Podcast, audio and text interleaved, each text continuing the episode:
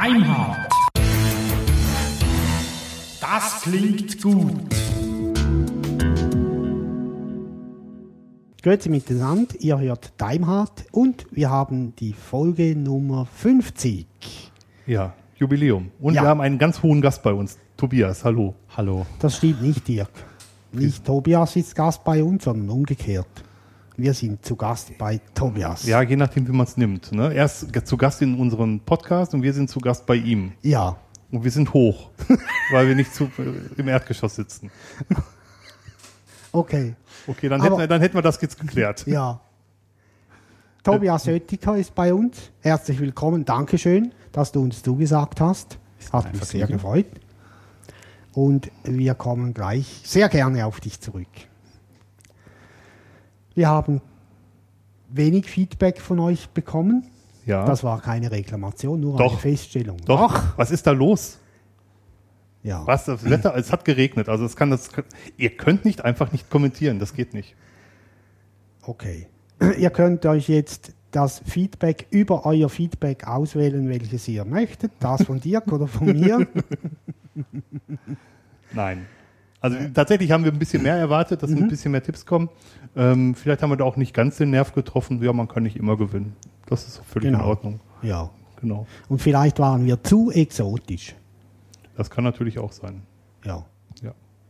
Oder zu wenig. Ja, Aber trotzdem für die paar, die wir bekommen haben, vielen Dank. auf jeden Fall. Und die schlachten wir aus. Ist klar. Ja. Und jetzt kommen wir zum Hauptthema heute. Hallo Tobias.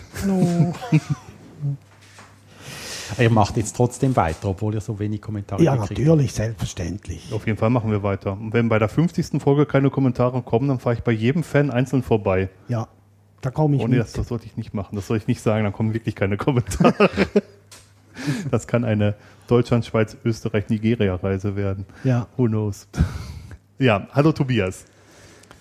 Ähm, ich habe Tobias auf dem Swiss Pearl Workshop getroffen, der erstmalig dieses Jahr hier in der Schweiz stattgefunden hat und wollte mit ihm ihn eigentlich zu, zu diesem Podcast einladen, aber er war umlagert wie ein Rockstar.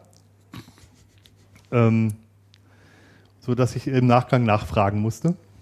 Und ähm, glücklicherweise hat er sich bereit erklärt, bei uns mitzutun. Und wer bist du überhaupt? Das sind die großen Fragen des Lebens. Vielleicht sollten wir uns so einen Fragenkatalog einfallen lassen. Name, So. Beruf, ähm, Geburtsdatum oder Lieblingsessen. äh, genau. Willst du mit mir gehen? Ja, nein, weiß nicht. Also ich bin äh, unterdessen 44 Jahre alt. Ich äh, wohne seit längerem hier in Olten in der Schweiz. Ich äh, lebe davon,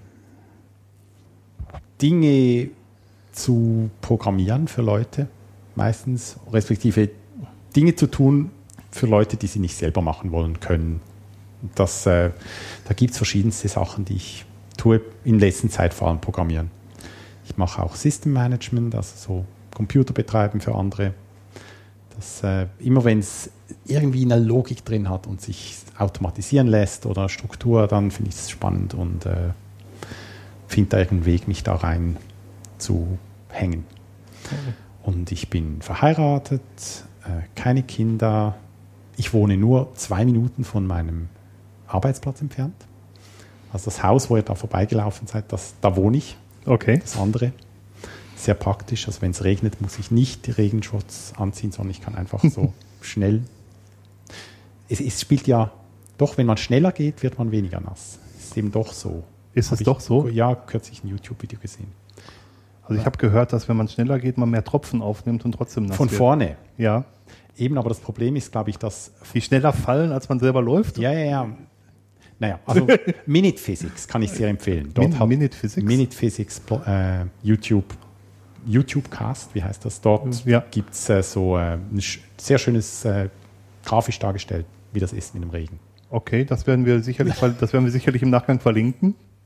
Klappt das mit dem kurzen An Anreiseweg zur Arbeit oder bist du nicht versucht, mehr zu arbeiten als du? Ich meine, gut, du bist selbstständig. Ja, ja, ich habe ich hab, äh, bis 2006 habe ich für die ETH gearbeitet in Zürich und da war immer klar, morgens 6.05 Uhr, ja, 6 Uhr dann schlussendlich 6 Uhr Zug nach Zürich, äh, 6.30 Uhr in Zürich und dann noch zur ETH rauf und dann am Abend irgendwie 17.30 Uhr wieder zurück und so. Es war jeden Tag gleich. Sehr schön strukturiert und immer eine halbe Stunde Zug dazwischen. Das war auch schön. Und jetzt äh, ja, arbeite, arbeite ich halt so, bis meine Frau anruft und sagt, äh, wie ist es mit Nachtessen? ähm, Ist also doch so weit, dass, die, dass es sich lohnt anzurufen. ja, ja, das, das schon. Das äh, ich muss da Treppe runter, Treppe rauf und so. Ist fürchterlich. Klar. Und wenn es regnet. Schockschwere Not. Für unsere Hörer nördlich von Köln, äh, was ist die ETH? Die ETH ist äh, eine der Eliteschulen Europas.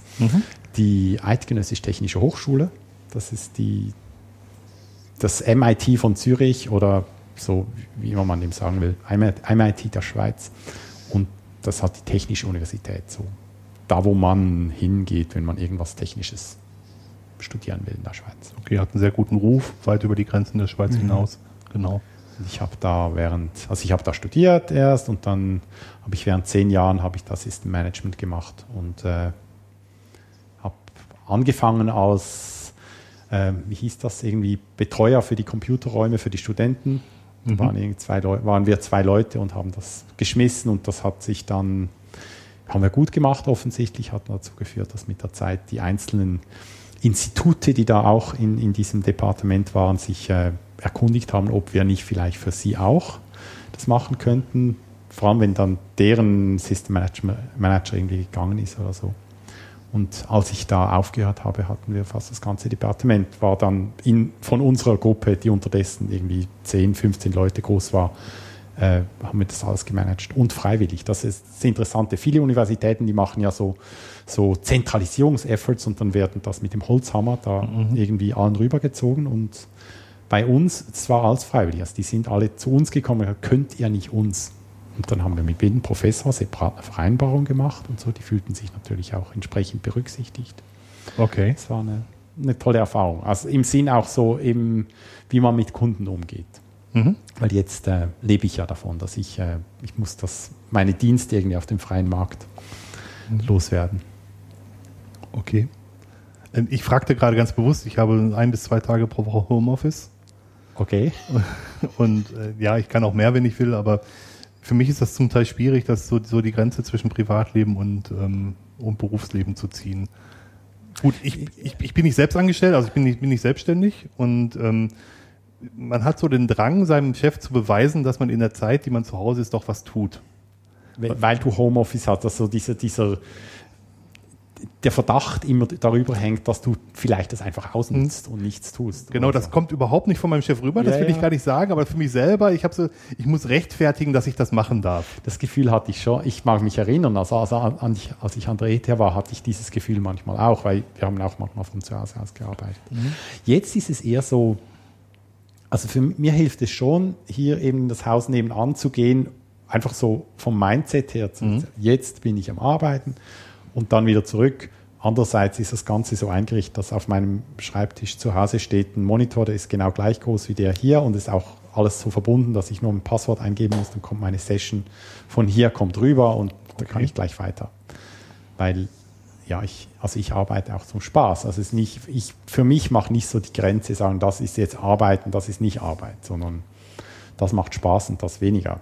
Also Hobby So. zum Beruf gemacht letzten Endes. Ja, wenn man so will. Wobei ich habe, also eben, ich habe es nicht gemacht, sondern ich habe eigentlich nach dem Studium habe ich schon so einen Job gesucht, der mir eben passt. Und Okay. das, äh, ja, jetzt bin ich einfach noch freier, weil in dieser kleinen Firma, wo ich, wo ich jetzt bin, da, wenn mir was Neues einfällt, dann probiere ich es aus. Na gut, selbstständig heißt ja auch selbst und ständig. Ne? Aber ich bin also selbstständig. ist- Wir sind eine AG, wir sind äh, acht Leute Mhm. und äh, ich mache schon, also nicht einfach so, was ich will, sondern das, wir sprechen das auch ab untereinander. Das Ganz klar, so. ja. Ganz alleine, das weiß ich nicht, ob ich das möchte, weil es halt so, wenn ich in die Ferien gehe, finde ich es schon toll zu wissen, es hat hier noch Leute, die schauen, äh, wenn was reinkommt von Kunden, dass in den meisten Fällen, die das dann hier lösen können, ohne dass ich äh, irgendwie per Telefon von Griechenland aus. Okay. Kannst du wirklich abschalten, wenn du in die Ferien gehst? Eben, ich, ich, für mich spiel, ich habe nicht dieses, Ja, dieses ja, ja, ja. Abschalten. Ich verstehe, verstehe gut. Aber hättest du den Drang oder das Gefühl, dass du hier nach dem Rechten sehen musst, wenn du, wenn du mal weg bist? Das, das, das ist so der Hintergrund der Frage. Nö, das, das habe ich nicht. Also im Sinn, dass ich denke, wenn ich nicht hier bin, dass es nicht läuft oder so, das Ja, nicht. genau. Aber Mhm. gleich- also ich war jetzt äh, in, in den, im Frühjahr war ich vier Wochen in Mexiko und habe da mir so eine SIM-Karte gekauft für mein Mobiltelefon, wo ich dann äh, Internetzugang hatte, ohne dass ich gleich ruiniert wurde. Und da habe ich natürlich schon meine E-Mail, die habe ich immer gecheckt und so und auch geantwortet. Und das hat für mich schon, also ich, ja, ich, ganz offline zu sein, ich weiß nicht. Also das wäre dann irgendwie doch nicht die richtige Erholung. Das gehört zu. Ich, sage jeweils, äh, je höher die Bandbreite ist, desto besser die Erholung. Weil da muss ich mich nicht drum, damit rumschlagen, dass es irgendwie schlecht läuft, mit der, wenn ich dann mal ins Internet will. Okay. Das ist eigentlich das Schlimmste, wenn es so etwas Internetzugang hat, aber nicht richtig. Das, dann muss ich den irgendwie flicken. Und das braucht man sehr viel Zeit in den Ferien. Nicht gut. Ich habe das Problem mit meiner Frau, dass sie zu den, also ich bin, ich habe ein Hobby zum Beruf gemacht, wenn man so will. Und für mich ist das auch Erholung. Das versteht sie nicht so ganz. Aha. Du musst mal vom Computer weg. Aber warum? Es macht doch Spaß. Jetzt, wenn wir in die Ferien gehen, bleibt der Computer draußen. Ne? Ja, gut. Nur ein ganz kleiner. Ja, auf der anderen Seite, meine Frau ist gelernte Buchhändlerin. Und wenn, als sie früher noch im Buchhandel gearbeitet hat, habe ich ja auch nicht gesagt, du musst das Buch jetzt weglegen, jetzt ist Freitag. Also ich meine, Diese Diskussion, ja, ja, das, ähm, die habe ich auch manchmal. Okay, gut. Das beruhigt mich jetzt. Ja, aber du bist, du hast gesagt, du hast sehr, sehr viele auch ähm, exotische Hobbys. Also du programmierst, du bist, bist selbstständig, programmierst und hast, hast Kunden, machst IT für Kunden, Automatisierung und Auftragsarbeiten. Ähm, ich denke, also das eine, wo, was ich merke, ist, dass seit ich selbstständig bin, gibt, durch Kundenprojekte komme ich immer wieder in neue Gebiete rein. Mhm. Ich mache zwar Informatik oder eben Software, aber die Software ist nicht für sich selbst da, sondern die ist ja dazu da, ein Problem zu lösen vom Kunden. Und äh, das ist total breit. Also wir sind nicht irgendwie auf eine Branche abonniert das von der Firma her. Und äh, da haben wir in den Jahren jetzt, also wir haben mal für, fürs Bundesamt für Landwirtschaft haben wir einen Bauernhof-Simulator geschrieben, Okay. äh, mit dem man die, die, die äh, CO, nicht CO2, Ammoniak-Ausstoß der Kühe simulieren kann. Das ist spannend. Ähm, nicht, dass wir was davon wüssten, aber wir haben die Struktur gemacht, sodass die, die Leute von Zollikofen, von der Landwirtschaftlichen Fachhochschule, dann ihre Formeln da sinnvoll reinbauen können. Ähm, dann habe ich äh, eben so Network Monitoring, natürlich, da, das erwartet man von mir, dass ich da was mache. Da kommen wir gleich auch noch ganz ausführlich drauf zu sprechen, ja? Äh, ich habe für, für, die, äh, für die Schweizer Elektrizitätswerke, die haben so einen Verband, VSE, für die habe ich eine Software geschrieben, mit der sie die Qualitätsmessungen des Stroms gemeinsam so in ein Tool reintun können, sich dann gegenseitig vergleichen können, schauen, wer, wer hat wie guten Strom.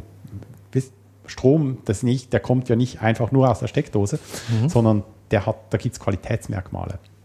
Und wenn, also wenn du Frequenz und Amplitude oder? Frequenz, Stabilität der Frequenz, kleine Ausfälle, die Ja. machen, äh, die, die samplen das. Okay. Also die ganzen Kurven und dann anstatt das in einer hohen äh, Auflösung abzulegen, bilden sie in 5 Minuten Intervallen etwa 700 Kennwerte von, Okay. von dem, was da rauskommt.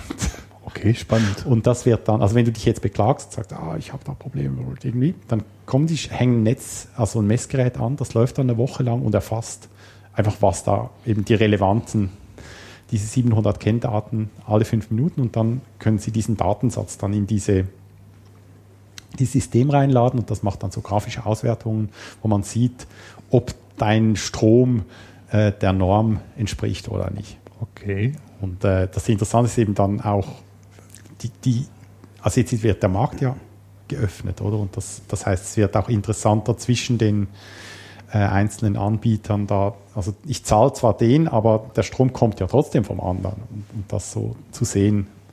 Und die wollen sich nicht in die Karten schauen lassen, aber gucken wollen sie trotzdem. Und jetzt auch durch dieses Tool wird das anonymisiert.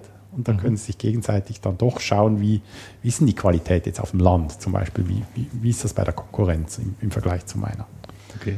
Sehr spannendes Thema. Wenn wir die Kaffeemaschine auch zu Hause anmachen, dann flackert das Licht auch. Also Eben, so, da, das, wird, das sieht man dann so Sachen. Wenn die Leute das alles in Syn- synchron machen oder irgendeine Firma da eine neue Maschine anhängt, dann plötzlich ist das alles verschoben. Es gab ja früher noch so echte Straßenfeger im Fernsehen, Tatort, Länderspiele, was auch immer.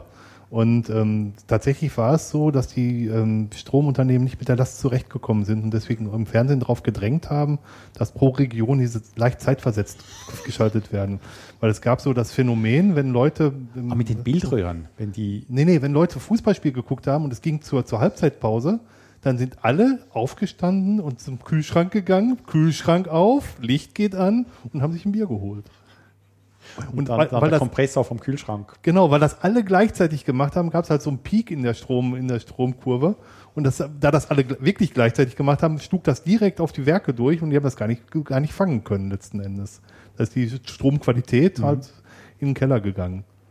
Äh, Das, was du erzählst, ist ganz spannend, weil es Bestrebungen gibt, das Ganze von außen äh, überwachbar zu machen. Dass du also wirklich so einen ähm, Stromüberwacher in deinem, Sicherungs in, in deinem Sicherungskasten hast, der von außen mit WLAN abgefragt werden kann über bestimmte Messungen. Und das ist sehr, sehr nah an totaler Überwachung dran, weil man sieht den Tagesablauf der Leute, die dort wohnen, anhand des, des Stromwertes, wann sie aufgestanden sind. Halt dann wird Wasser laufen lassen, wenn es ein Durchlauferhitzer ist, verbraucht der Strom. Und man sieht halt genau den, man kann- kann anhand der Strommesskurve genau sehen, wie der Tagesablauf Wir war. haben natürlich in unserem Haus, weil ich, ich muss ja meinem Ruf gerecht werden, haben wir das natürlich. Okay. Also wir, wir erfassen unsere, die ganzen, äh, ganzen Leist oder Daten von unseren, was sind das? Also das Gas und Strom und Warmwasser, äh, Solarzellen auf dem Dach, äh, Warmwasseraufbereitung auf dem Dach, das erfassen wir alles mit RD-Tool Okay. und haben so Grafiken. Okay. Und in unserem Haus wohnen drei Parteien. Meine Frau und ich, mein Bruder und seine Frau und meine Eltern. okay.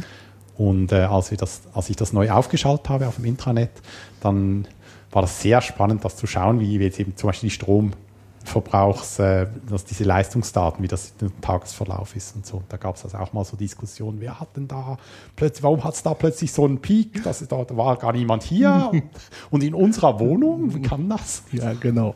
Da hatte ich, zuerst hatte ich die, die Graphen vertauscht gehabt zwischen zwei Wohnungen. Aber jetzt ist gut. Oh, hey.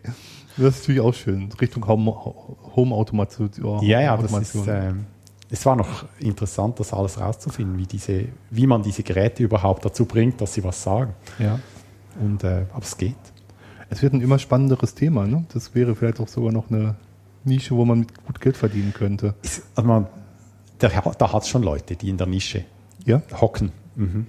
Und wobei ja die Websites sehen nicht so aus, wie die besonders gutes Geld damit verdienen. Aber vielleicht machen sie auch zu wenig Werbung. Und das, äh, ich denke, die EW, also die Elektrizitätswerke haben da natürlich vor allem Interesse, das dann flächendeckend irgendwie zu machen. Und so Einzellösungen sind da wahrscheinlich nicht so, da haben die nicht so Interesse dran.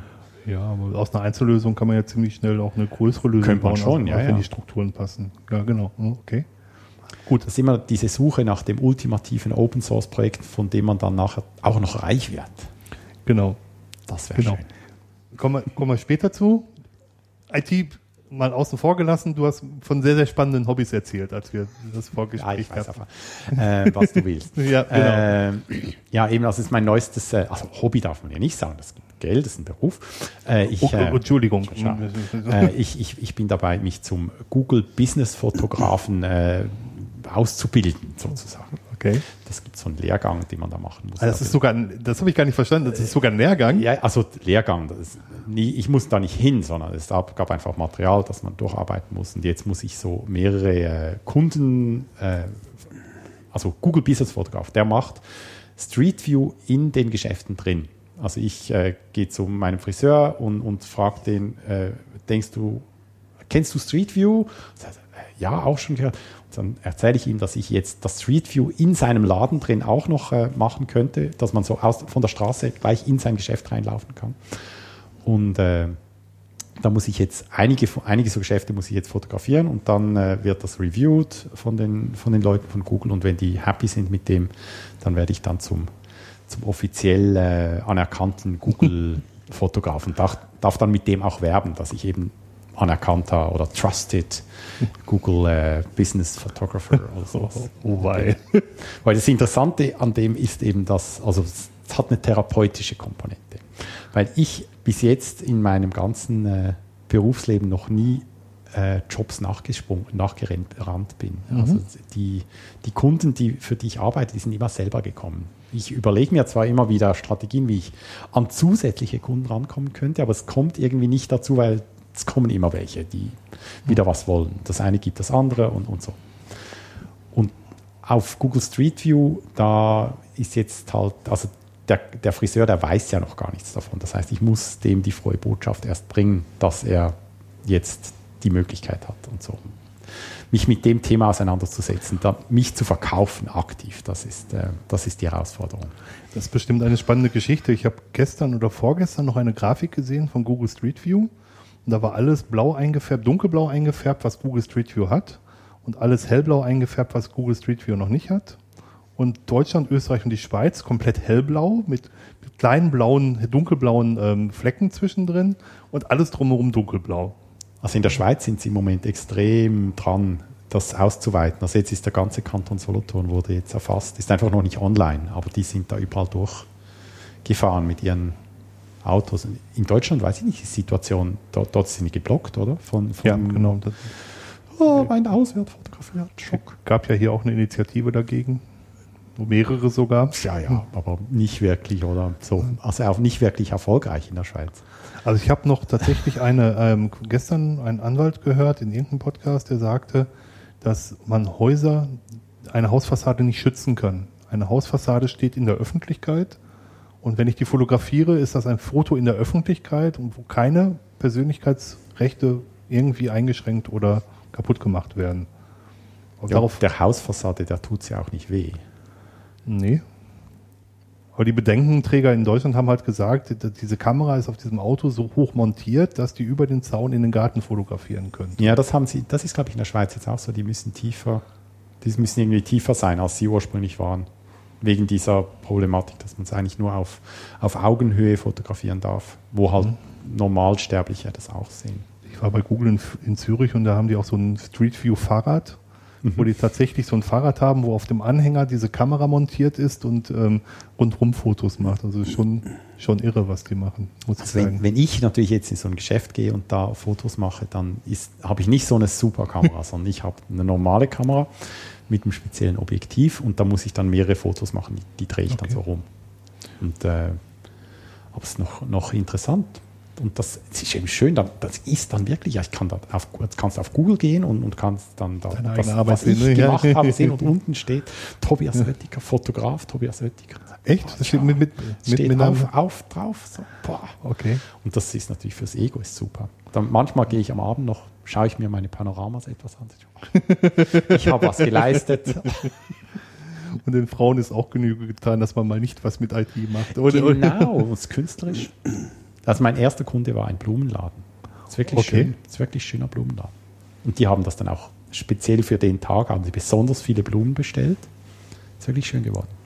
Das kann ja auch Werbung sein. Ne? Das ist ja Das eigentlich, ist die Idee. Ja, es ist eigentlich ja auch eigentlich total klasse. Also gerade für, Geschäfte mit Laufkundschaft ist das total super. Genau. Ja, und so, ich, also ich bin im Moment noch am überlegen, für wen für Leute, die, die irgendwie einfach nur Dinge haben, die man kaufen kann, ist, das ist die eine Sorte Geschäft. Weiß ich nicht, wie, wie motiviert die sind, aber Geschäfte, die Einrichtung haben, also Fitnessstudios und so, für die ist es perfekt, oder? Weil das ist ja, also ich sehe dann da, was die für Geräte haben, wie das, wie das aussieht, wie die Atmosphäre ist, wenn ich mir da überlege, da jede Woche Stunden zu verbringen, dann also ich könnte mir schon vorstellen, dass das äh, auch in der Schweiz erfolgreich ist. Ja, für mich wäre das auch ein Entscheidungskriterium tatsächlich.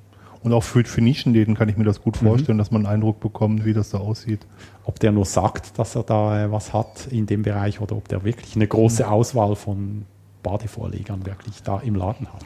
Genau, wir kaufen, wir kaufen beispielsweise ähm, Bioprodukte und wenn man da also auf dem da unterwegs ist, dann sieht man sehr, sehr viel Esoterisches. Mhm. Und wenn dann so Sachen, so Pendel aushängen, wäre das schon ein Laden, in den ich mich nicht unbedingt reinbewegen würde. Weil du möchtest Bio, nicht Pendel. Ja, ja, ja, genau, genau. Aber du weißt, was ich meine. Ne? Also es ist manchmal sehr, sehr eng beieinander, das, das mit den Themen. Mhm. Google Business Fotograf. Habe ich vorher noch nie gehört tatsächlich. Neue Berufsgattung in der Ja, Schweiz. habe ich, habe ich jetzt auch neu gelernt. Und ich habe mir natürlich auch schon eine Website gemacht, die ist gerade, jetzt dann werde ich die aufschalten. Okay. P360 oettica.ch für Okay. Panorama 360 Grad. Okay, das werden wir natürlich verlinken, auf jeden Fall verlinken. herzlichen wollte ich gerade sagen, wird verlinkt. Selber die schuld, hast du das Wo, gesagt? wobei, ich muss noch sagen dazu, ich bin also nicht für die ganze Schweiz, also die, das ist so aufgeteilt regional. Ach ja, dann, dann brauchen wir das auch nicht verlinken. Aber vielleicht hat es ja auch ein paar Hörer hier aus der Region Olten und Umgebung. Nein, nein, nein, Qu- Quatsch. nein, Cool. spannend. Und, und ich habe noch mehr Hobbys. Oh, erzähl, Ja, erzähl. so- so wir haben alle Zeit der Welt. Da, das Gemeinnützige liegt mir ja. Also es hat Open Source ist ja auch so was ähnlich, so Gemeinnütziges und, und was ich, es, es hat meistens damit zu tun, dass ich irgendwo IT mache. Mhm. Und äh, ein Hobby ist, dass wir in Olten so ein, so ein, äh, einen Sponsorlauf organisieren einmal pro Jahr. Das ist so ein zwei Stunden lang läuft man da einen Rundkurs und sammelt damit Geld für irgendein gemeinnütziges Projekt. Das Ah, ist okay. jedes Jahr was anderes. Und da mache ich die ganze Informatik inklusive Anmeldesystem und Rundenzählung und all so Sachen. Ach, ist das sowas, wo, wo man sich einen Sponsor sucht und Genau. der bezahlt pro Kilometer, den man gelaufen ist? Genau. Das, Und- in Deutschland nennt man das mal Wandern für die anderen. Nur ist eben mit Ja, also genau. Rennen. Also Wandern für die anderen würde ich machen, Rennen für die anderen, ja. Man kann auch, man kann auch Walking machen. Das, Das wäre dann okay. Und da habe ich eben, da habe ich dann, das ist jetzt das 26. Mal dieses Jahr, wo wir das machen. Okay. Und unterdessen gibt es da eine, eine vollautomatisierte Webanmeldung, wo man seine sich erfassen kann, eine Gruppe eröffnen kann, wenn man mit einer Gruppe rennt, wo man Stafetten bilden kann, andere Leute anmelden, dann gleich äh, seine Sponsoren mit erfassen, sodass wir den Sponsoren dann eine Rechnung schicken, die äh, so mit, mit Rechnungsformular und allem. Das ist, äh, Nein, unterdessen nicht ganz kleine Applikation. Verlinken wir auch sehr, sehr gerne. Oldner 2 Stunden Lauf www.o2h.ch. Okay. Das kurz und prägnant. Ähm, und für die mache ich auch die ganze Grafik. Das ist auch noch so ein, so ein Thema, wo ich gerne mich ver, meine Freizeit mit verbringe. Also irgendwelche grafischen Arbeiten. Früher, als das Web noch in Kinderschuhen war, musste man das ja alles eh selber machen und da habe ich so irgendwie ja mit Websites, aber eben auch Plakate und so Dinge, die ich äh, designe ab und an. Und das dritte ist äh, ein Haus hier in Olten, wo man Räume, äh, Sitzungsräume mieten kann. Okay. Das ist, äh, das war früher das äh, Clubhaus von, vom Cefi Olten, von Christlichen Verein junger Menschen, den es nicht mehr gibt. Aber die, äh, diese Leute, die den Verein gegründet hatten und das Haus mit ihrem eigenen hart verdienten Geld gekauft haben, wollten irgendwie, dass das erhalten bleibt und haben dann die Stiftung gegründet, die Cefi Olten Stiftung, die dieses Haus jetzt verwaltet, mit dem Ziel, die Räume der Öffentlichkeit zugänglich zu machen Okay. insbesondere Non-Profit-Aktivitäten, das besonders günstig zugänglich zu machen. Okay. Und äh, da kann man jetzt so Sitzungsräume mieten. Und wenn du in einer Pfadi bist oder irgendwie ein Verein für, weiß nicht, Hundezucht oder irgend sowas, dann kannst du da einen Raum mieten und da deine Versammlung machen. Und äh, weil du eben gemeinnützig oder Non-Profit bist, zahlst du da nur die Hälfte, währenddem Firmen, die das auch nutzen, dann einen normalen Preis zahlen und so das andere quer, quersubventionieren. Darüber müssen wir nochmal reden. Wegen den Hunden. Ja, ne, ne, nein, gen- generell. Also Roman und ich, wir haben mal einen, einen Aufnahmeraum gesucht. Aha. Tats tatsächlich. Ähm, weil- Olten ist sehr zentral. genau deswegen müssen wir, müssen wir noch, müssen wir noch mal reden. Und ähm, wir machen das im Moment so, dass wir es überwiegend bei, bei Roman machen.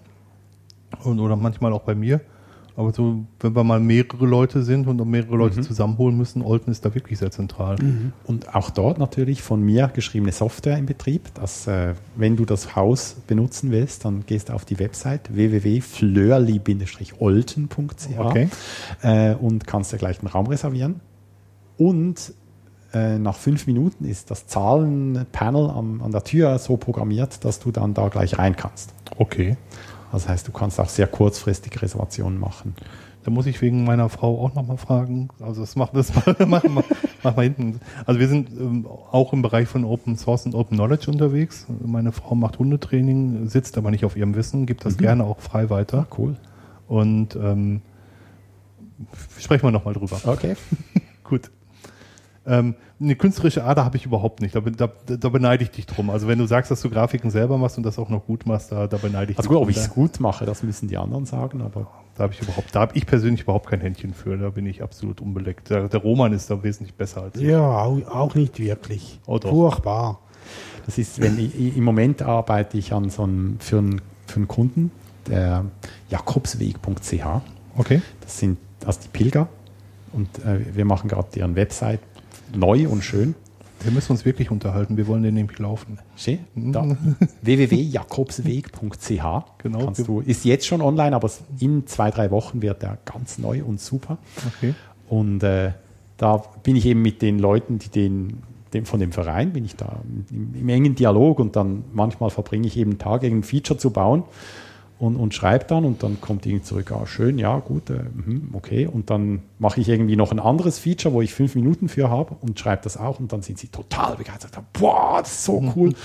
Weil halt für die irgendwie andere Dinge wichtig sind und und sie das natürlich nicht sehen, wie viel Zeit ich für was gebraucht habe. Ja. Und das denke ich, ist bei der Grafik ist das auch so, so ein Thema, dass ich bin manchmal total begeistert über irgendeinen Effekt, den ich jetzt da erzielt habe auf einer Website. Aber das ist wirklich schön so. Und dann merke ich, die anderen, denen fällt nicht mal auf, wenn ich die Schrift wechsle oder so. Ja, das gibt, ja, ja, ja, ja. Hört sich sehr, hört sich sehr bekannt an. Ja. Hm, Aber äh, ja, ich habe dann einfach selber für mich alleine Freude und das ist auch schon schön. Das stimmt. Das, ist, das finde ich auch beim Programmieren. Das ist ja wirklich das, also für mich, ein, ein, warum, dass ich gerne programmiere, ist, wenn ich, wenn ich ein, ein Produkt fertig geschrieben habe, finde ich es schön.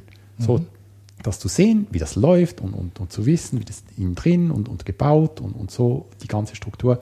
Das macht mir Freude, das zu sehen. Auch wenn es noch gar keinen Kunden hat, sondern einfach so zu sehen, ist ein schönes Ding, schöne Konstruktion. Ich, ich finde das total faszinierend. Ich bin ja Systemadministrator, Schrägstrich System Engineer. Und ähm, ich mag schöne Lösungen. Das hört sich für, für viele Genau. Leute, die nicht aus der IT kommen, hört sich das total schräg an. Aber ich kann mich an so eleganten Lösungen äh, erfreuen. Wirklich, ich kann da wirklich Spaß dran haben. Also wenn, wenn du ein System, wenn du ein System machst, um die Systeme einzurichten und das läuft dann einfach so durch Ja, genau. und du weißt alles dokumentiert und Revision controlled und, und so, dann ist Genau. einfach schön. Ja, genau, genau. Also es muss, viele Leute arbeiten ja so, wie wir leider momentan auch, weil wir ein bisschen unter ähm, Staffed. understuffed sind, ja, ähm, dass, dass wir unseren Tisch frei bekommen. Und das ist so unbefriedigend. Eigentlich möchte man ja schöne Arbeit machen. Und ähm, ja, das ist manchmal ein bisschen schwierig. Habt ihr auch diesen Begriff vom Kunstwerk? Es Nee. gibt, also es gibt Computer, die sind äh, gemanagt und es Mhm. gibt Computer, die sind Kunstwerke. Und die Kunstwerke, das sind die Problemfälle. Weil Okay. wenn du so ein Compu Kunstwerk im Serverraum hast, dann das funktioniert zwar und ist beeindruckend, Mhm. aber wenn das mal nicht mehr läuft, ohne den Künstler, keine Chance. Ah, verstehe. Okay. Ich benutze das im anderen Zusammenhang. Aber Du wolltest gerade was sagen. Ich wollte- Nein, wollte ich nicht. Ich wollte ihn nur bestätigen. Genau so ist es. Kennst du das Phänomen? Ja. Ja. Gab es früher oft bei uns. Jetzt zum Glück nicht mehr. Keine Kunstwerke.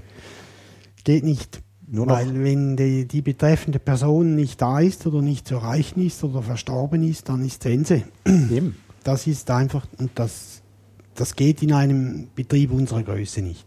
Also du musst vielleicht sagen, dass du im Spital schaffst. Ja. Also Ah, deswegen das mit dem. Sterben.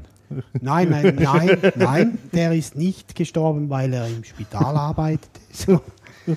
Äh, ist er nicht. Er ist gestorben, weil er verkrebst war. Oh, Leider. Und der hat sich sehr äh, intensiv um nicht nur um diese Software, sondern auch um andere Dinge gekümmert. Und er wusste halt alles, hat auch versucht, das weiterzugeben, aber niemand hatte die Muße, sich damit so intensiv zu beschäftigen, damit derjenige eben das selbst hätte verwalten können. Mhm. Und darum starb das dann halt auch mit dem Menschen, der verstorben ist. Als Und eigentlich ist- Beigabe. Ja. Und eigentlich ist das falsch, sowas. Also nicht, dass der gestorben ist, das ist Das ist schade. auch falsch. Ja. Aber äh, solche Eigenentwicklungen pflegen sollte man nicht zulassen, wenn mehrere Menschen oder Leute damit arbeiten müssen. Also in, in der Zeit, wo ich an der ETH gearbeitet habe, haben wir dann ein System entwickelt, wo wir das Aufsetzen von Maschinen und Unterhalt vollständig automatisiert haben. Also es gab gar, die Policy war, man macht nichts von Hand an einer Maschine, sondern es gab ein System, wo ich das, konnte ich das eintragen, was ich gemacht haben möchte an der Maschine und dann macht es das. Und dann kann ich aber, wenn ich sie neu aufsetzen muss, kann ich es einfach nochmal machen lassen. Und äh, das hat schon große Erleichterung gebracht. Auch insbesondere eben System Upgrades und so Sachen waren dann kein Horror mehr, sondern macht man halt neue Basissoftware drauf und dann lässt man das machen, was man machen muss und dann sieht man, ob es funktioniert und wenn nicht, dann kann man ja noch etwas tweaken, das, das neues Rezept machen für die neue Version. Aber das äh, war schon sehr, sehr äh, entspannend und keine Kunstwerke mehr zu haben schlussendlich. Ja, man sagt auch oft, man sollte den VI auf dem System ins- deinstallieren können. Genau, der Art. Aber wir können ja auch noch mit Echo und Pipe und. Na, egal. Ähm, naja, wir, wir benutzen Gesamtkunstwerk manchmal, äh, den Begriff Gesamtkunstwerk manchmal für eine besonders schöne Lösung. Mhm, weil alles zusammenstimmt. Ja, genau. Und manchmal auch, wenn es genauso ein Mosaik aus verschiedenen Einzelbausteinen ist, also ironisch gemeint. Das ist ein Gesamtkunstwerk, weil äh, es läuft trotzdem, obwohl es so viele verschiedene Komponenten gibt. Also so, es gibt für mich so, so beide Bedeutungen des Ganzen, genau. Ja, es zu warten ist, weil das Wissen vorhanden ist in diesem Betrieb, dann habe ich gar nichts dagegen. Also das, was ich vorher gesagt habe, will ich überhaupt nicht verallgemeinern. Du meinst das mit, also wenn das Wissen verteilt ist? Ja, wenn es da es ist, ist halt trotzdem noch wird. diese, also für mich ist da noch, spielt da noch die Nachvollziehbarkeit eine Rolle. Also wenn ich ein System, gerade jetzt zum Beispiel im Spital, also euer Server läuft nicht mehr und keiner weiß warum. Weil man halt den von Hand, es ist zwar dokumentiert, wie man es machen muss, oder? Aber man muss den von Hand unterhalten, nach Anleitung oder was immer, aber jemand sitzt da und klickt sich durch irgendwelche Formulare durch und das, die Fehleranfälligkeit ist einfach da. Ja, natürlich. Und äh, wenn das automatisiert ist, dann kann ich erst auf dem Testsystem testen und zwar automatisiert. Also ich weiß, ah, das läuft durch, okay, dann lasse ich es doch da auch mal durchlaufen. Und da kann ich keinen Fehler mehr machen nachher, weil ich, ich berühre es nicht mehr. Und also das ist halt so die Windows, Windows Unix Frage, die dann da auch schnell raufkommt. Oder? Bei, bei Unix ist das relativ einfach zu realisieren, bei Windows relativ weniger. Genau. Aber es geht auch. Ja, Ich habe da mal halt aufwendiger. als, wir, als, wir, als ich an der ETH noch war, da hab ich, haben wir so eine Website gemacht, die hieß äh, Real Men Don't Click, wo, wir, äh, wo wir so Rezepte eben gesammelt haben und unser System für Windows-Management ohne, Interakt, ohne aktive Interaktion äh, dokumentiert haben. Aber es war sehr viel Aufwand, das alles hinzukriegen.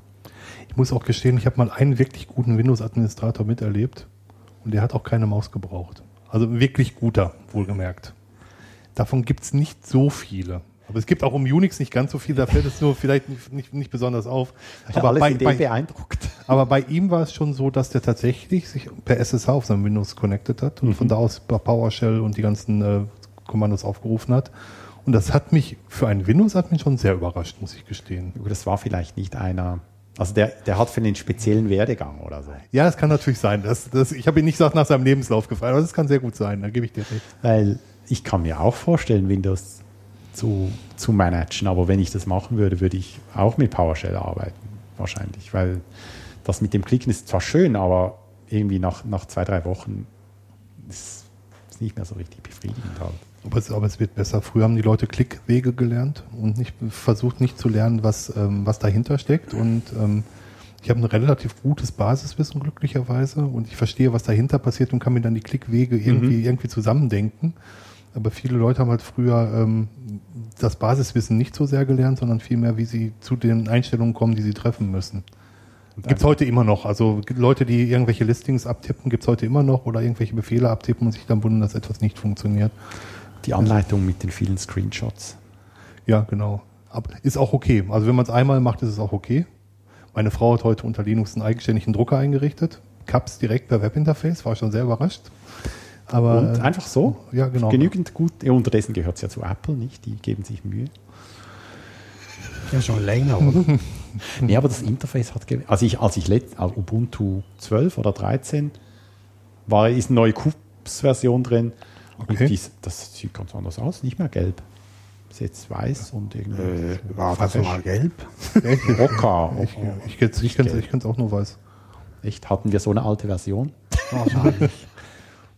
Aber es ist, es ist, es ist ganz witzig zu sehen, wo ich das jetzt gerade erzähle. Ähm, Also Linux ist tatsächlich bedienbar. Also Viele Leute sagen mir immer noch, dass es nicht bedienbar ist. Es ist bedienbar und es ist auch für Nicht-IT-Fachpersonen bedienbar. Also ich, ich habe sogar, äh, ich habe eine Kollegin und die Dirigentin von dem Chor, wo ich singe, die hat äh, noch ein Hobby. noch ein Hobby, genau. Die, die, die ist vor irgendwas war das, vier Jahren ist sie, äh, hat sie gesagt, so ist, wäre jetzt fertig mit Windows, sie würde jetzt auf Linux umsteigen.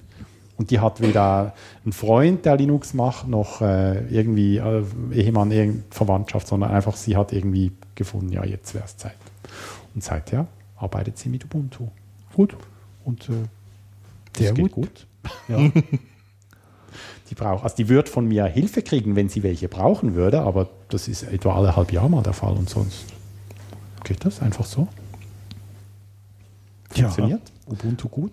Also mein, meine Frau ist auf Linux umgestiegen, ähm, als das Windows ihr gemeldet, der Windows Maustreiber ihr gemeldet hat, dass er irgendwie eine Verbindung durch die damals Personal Firewall, Firewall bitte in Anführungsstrichen, Braucht. nach, nach außen braucht und sie hatte sich gefragt, warum der Maustreiber ins Internet muss. Das hat sie nicht verstanden. Ich verstehe es auch bis heute nicht. Ähm, und da hat sie gesagt, nein, Teufelswerk, ich will da nichts mit zu tun haben, mir fehlt das Wissen dazu genau. Was, was macht der im Internet und warum überhaupt? Ich will doch nur mit der Maus und und und und. Und dann hat sie gesagt, ja, was, was möchtest du, was möchtest du machen? Ja, hm. Sag ich, so, willst du es mit Linux versuchen? Ja, sie will es mit Linux versuchen. Und dann hat sie gesagt, ja, was sie toll findet, ist erstmal, dass sie mich anrufen kann, wenn sie mal Probleme hat und ich kann ihr sagen, was sie machen muss. Und du bist positiv eingestellt, nicht? Das kommt noch mal, das, das kommt natürlich nochmal dazu. Es ist viel, viel leichter am Telefon einen Befehl durchzugeben, als zu, zu, zu sagen, auf welchem Menü man wo klicken muss. Das ist wesentlich leichter. Und das war für, für sie das Killer, ähm, das Killer-Feature von Linux ist, dass sie Fehlermeldungen bekommt, mit denen sie was anfangen kann. Schon. Ist Ja, besser. keine allgemeine Schutzverletzung. Nein, aber wenn es eine Fehlermeldung ist, dann gibt sie zumindest eine Idee oder man kann das in den Google pasten und sagen, ich, ich finde das jetzt und genau. Und sie hat sich jetzt ihr Linux auch selbst ausgesucht. Also sie hat eine Zeit lang Ubuntu benutzt, sie hat eine Zeit lang Linux Mint benutzt und jetzt ist Manjaro Linux. Manjaro ist ein Arc Arch Linux Klon, also so ein Rolling Release. Okay. Mhm. Und setzt das auch selber auf? Setzt das auf selber auf, komplett Boah. alleine. Ja. Dann Unbedingt. braucht es dich ja gar nicht mehr eigentlich. Nur wenn es nur wenn's mal nicht, mal hakt, ja, aber das ist sehr, sehr selten geworden. Also mittlerweile ist sie so fit, dass sie 80 bis 90, ja, 90 bis 95 Prozent der Sachen selber machen kann. Das ist schon gut. Dann könnte sie jetzt in die Linux-Unterrichtswelt einsteigen und so Kurse geben. Ja. Wenn, sie, wenn es Leute gäbe, die daran Interesse hätten. Ja. Ich glaube, mittlerweile ist das mit, schon in der breiten Masse angekommen. hat viele Linux-Kurse, glaube ich. Aber ich glaube, Linux ist in der breiten Masse angekommen mittlerweile. Also, obwohl das Asus ja fast verbockt hätte. Die haben ja diese Triple EPCs Mhm. rausgebracht und äh, haben da ein kastriertes Linux draufgepackt und das hat, glaube ich, viele Lorbeeren gekostet, oder? Das war auch richtig scheiße, Ja? das Linux, ja. Ich habe Das war benutzt. irgendein, Irgendwas mit X, ne? Ja, ich weiß nicht mal, woher es kam. Xandros? Nein. Ja, ja. glaube ich. Und habe ich einmal benutzt und dann runter mit dem Scheiß. Und damals noch, das war noch die Zeit, als ich Ubuntu benutzte, Ubuntu drauf und dann war ich zufrieden. Heute nutze ich ja kein Ubuntu mehr, Sondern nee, nee, benutzt nee, nee. jetzt sondern Debian. The Pure Ja, Choice. genau. Zurzeit Jesse. Nee, nee, nee, nee, nee, nee. Ist das Unstable? Oder ist Testing? Testing ist Jesse. Testing im Moment, ja, ist Testing, ja. Funktioniert aber nicht alles. Heute Mittag hatte ich einen Fehler gefunden, ist aber egal. Aber ich bin bei Dirk auch, bei Debian, obwohl wir sehr viel Freizeit in die Community investiert haben. Aber das war vorbei. Also ist jetzt vorbei. Also, ja, wir haben das hier im Podcast schon mal gesagt, ich erkläre es ja auch nur schnell. Mark Shuttleworth hat ja sehr, sehr stark am Anfang auf Community gebaut und Community in Entscheidungsprozesse eingezogen. Und mittlerweile entwickelt sich das mehr so mehr äh, durch eine Diktatur von oben. Community spielt eigentlich gar keine Rolle mehr und man muss die Entscheidungen hinnehmen, die er hinnimmt. Also Amazon Shopping Lens, was da nicht so alles war. Und ich fühlt, fühlte mich da einfach nicht mehr aufgehoben. Ja. Ich konnte auch nicht mehr hinter den Entscheidungen stehen. Habe dann so, so eine Kurve gedreht über Sabayon, das ist ein Gento-Derivat und äh, bin dann jetzt wieder bei Debian und sind wir mal ganz ehrlich, was, was, was ich am Rechner mache, was ich aufmache, ist eine Kommandozeile mache ich auf, jedes Mal. Ich mache ein Mailprogramm auf und ich mache einen Browser auf. Viel mehr brauche ich nicht. Und ob das System darunter Windows ist oder ob es Mac OS, OS ist oder ob es ähm, you name it ist, ist eigentlich völlig egal. Wenn ich meine Kommandozeile bekomme, wenn ich meinen ähm, meinen Browser und mein Mailprogramm bekomme, ist alles gut. Und die Software, die ich sonst brauche, ist Open Source. Die läuft auch auf jedem System. Von daher Genau. ist Dann ist mehr die Community, die entscheidend ist für dich. Ja, genau. Und das System muss laufen. Also ich hab, bin ITler auch. Ich habe das auch als Hobby, aber ich möchte zu Hause, ich komme nicht mehr so häufig zu Hause vor den Rechner, ähm, weil der Beruf doch schon ziemlich ähm, beanspruchend ist. Zu Hause soll es dann doch bitte einfach laufen. Da möchte ich jetzt nicht noch basteln. Also ich bin nie ein Desktop-Bastler gewesen. Also so, so Leute, die ihre Desktop-Umgebung selber aufgebaut haben, die bewundere ich. Dazu habe ich nie die Geduld aufgebracht. Das Ding muss einfach für sich tun. Und da kann es ruhig ein älterer Desktop sein, das ist mir egal. Aber tun muss es, laufen muss es. Ja, genau. Und halt, was du vorhin gesagt hast, die, die Community, die ist ja nach wie vor immer noch gut bei Ubuntu. Aber halt die Kommerzialisierung, die war mir zu stark. Ich habe das schon immer gewusst. Mark Shuttleworth hat das übrigens auch immer gesagt. Er will schwarz rauskommen am Schluss. Und ähm, das wussten wir. Aber da sind einige Entscheidungen gefallen, die konnte ich überhaupt nicht verstehen. Teile davon hat er rückgängig gemacht, aber erst nachdem die weltweite Community aufgeschrien hat. Dirk hat es vorhin kurz erwähnt mit der Shopping Lens von Amazon. Sowas gehört nicht auf einen freien Desktop. Der hat einen Hammer gefressen, der Typ. Absolut. Und er hat es zu Beginn auch nicht eingesehen, dass da so eine riesen Aufruhr kam, auch von seinen eigenen Entwicklern zum Teil. Und mittlerweile ist sie wieder ganz weg. Bei 13.0 bei 13.10 ist sie ganz weg. Okay. Aber Und all die, die sich jetzt an die Shopping Lens gewöhnt haben und darunter Die können Sie installieren. Ah, das schon. Ja. Ja. Ja, das hat was, also es hat nichts mit Technik, sondern mehr was mit Ideologie Mhm. dahinter zu tun. Genau. genau. Technisch ist das immer noch eine sehr, sehr gute Distribution. Ja, für mich, ich Absolut. merke eben, dass so, das habe ich nie jetzt in meiner ganzen Zeit, ich, ich setze mich viel mit Linux auseinander, aber die ganze Community-Geschichte, irgendwie, mich mit Leuten zu treffen, die, die Linux machen, Er macht jetzt ein, ein, eine runzelnde Stirn, der Tobias. Ja, ich Ja, weiß auch nicht. Es ist für mich so dieses, das hört, das sieht. so, so viel Runzeln sind es noch nicht, nein, dass man nein, es hört. drei, vier. Die ist natürlich auch in der ich Schweiz merke dann jeweils so, so von der Thematik her irgendwie, ich, technische Diskussion finde ich spannend, aber Mhm. wenn es dann so diese, ja, der macht das und das ist nicht gut und der hat mich übergangen und so, diese Probleme, die kann ich ja sonst auch haben, da brauche ich ja nicht Linux dafür. Das stimmt. Und, und äh, Das ist richtig. äh, ja, irgendwie habe ich da den Weg, den Zugang nie richtig gefunden. Auf der anderen Seite gehst du auf den Swiss Pearl Workshop und hältst einen Vortrag. Eben, aber da, auf dem Pearl-Workshop, da hat es so Leute gehabt, die immer gesagt so, ums Himmels Willen, teilweise, die irgendwie, die waren so intens an dem, was sie jetzt gerade waren, irgendwie. Und ich habe gefürchtet, ja, wenn ich jetzt das Falsche sage, dann explodieren die irgendwie. Hattest du wirklich das Gefühl? Echt? Und das ist nicht meine Welt. Also ich, ich, ich jetzt halte mich selbst für relativ eine, eine wie soll ich sagen, äh, gelassene Person. Also dass ich, wenn jemand eine starke Meinung hat, so, ist schön. Ich kann die sogar allenfalls begreifen, was seine Meinung ist, wegen dem muss ich sie ja nicht übernehmen. Aber so dieses, also es hat im Nachgang auf Facebook hat es da auch noch so Diskussionen gegeben zwischen einzelnen Personen Kann ich gar nicht mitbekommen. wo ich gedacht habe, zum Glück bin ich da nicht so nah gestanden, als die, die irgendwie und so. Also das mir gar nicht, gar nicht be- hab ich muss, man, muss man nachlesen. Okay, habe ich überhaupt nicht Es gibt so eine. Perl-Gruppe auf Facebook, wo Ah, okay. Perl, Perl Group, irgendwie heißt die. Okay. Für die, für die Schweiz oder generell? Nö, nö, das ist weltweit. Okay. Und da war das irgendwie Thema, haben sich zwei so auf, auf den Kopf geschlagen. Unfassbar. Also für mich, für, für, für mich hat Community damit zu tun, ähm, einfach Wissen weiterzugeben. Das ist für mich so, für mich das dahinter. Der eine hat die eine Idee, der andere hat die andere Idee. Dann triffst du dich auf so einer Veranstaltung und auch auf so einem Per-Workshop und dann sagt halt jeder was von seinen Ideen. Genau. Es gab, Also, es gab auch auf dem Per-Workshop einige Vorträge, die nicht ganz so interessant waren für mich, aber es war interessant zu sehen, mit was sich Leute beschäftigen. Zum Beispiel hat mich der aus, ähm, ähm, aus Lausanne sehr beeindruckt, oder aus Genf. Der, Der, hat mich, der vom Gericht. ja, der hat mich super beeindruckt. Die, die Das komplette so. Infrastruktur auf Perl aufgesetzt haben, Gerichtsurteile und Urteile ähm, einpflegen, riesen Wissensdaten. Das hat mich wirklich, also ich habe es zwar nicht, nicht erfassen können, weil mir so ein bisschen auch der fachliche Hintergrund fehlte, aber das, was er da präsentiert hatte, das hat mich unglaublich beeindruckt, muss ich gestehen. Also so, so deswegen, also ob- deswegen auf Veranstaltungen, deswegen Community. So diese ganzen Metadiskussionen, die kann ich mir auch gerne schenken. Bin- Ja, das war also der, der, von, der von Genf. Genf das war der, nicht Lausanne, Genf. Nee, Lausanne ist das Bundesgericht. Die machen, glaube ich, was anderes. Aber auch Open Source. Hm. Aber äh, das war schon. Das Der, war der war beeindruckend, oder? Hm?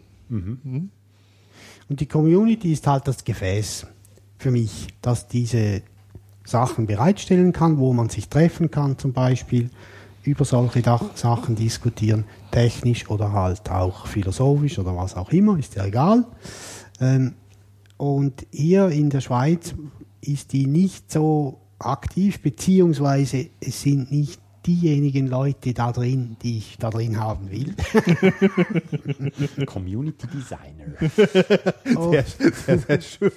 Und deswegen Auch war ich eher in, in Deutschland aktiv, weil die waren mir viel angenehmer, äh, offener auch. Und bei uns ist es halt manchmal noch ein bisschen Kleinkrieg.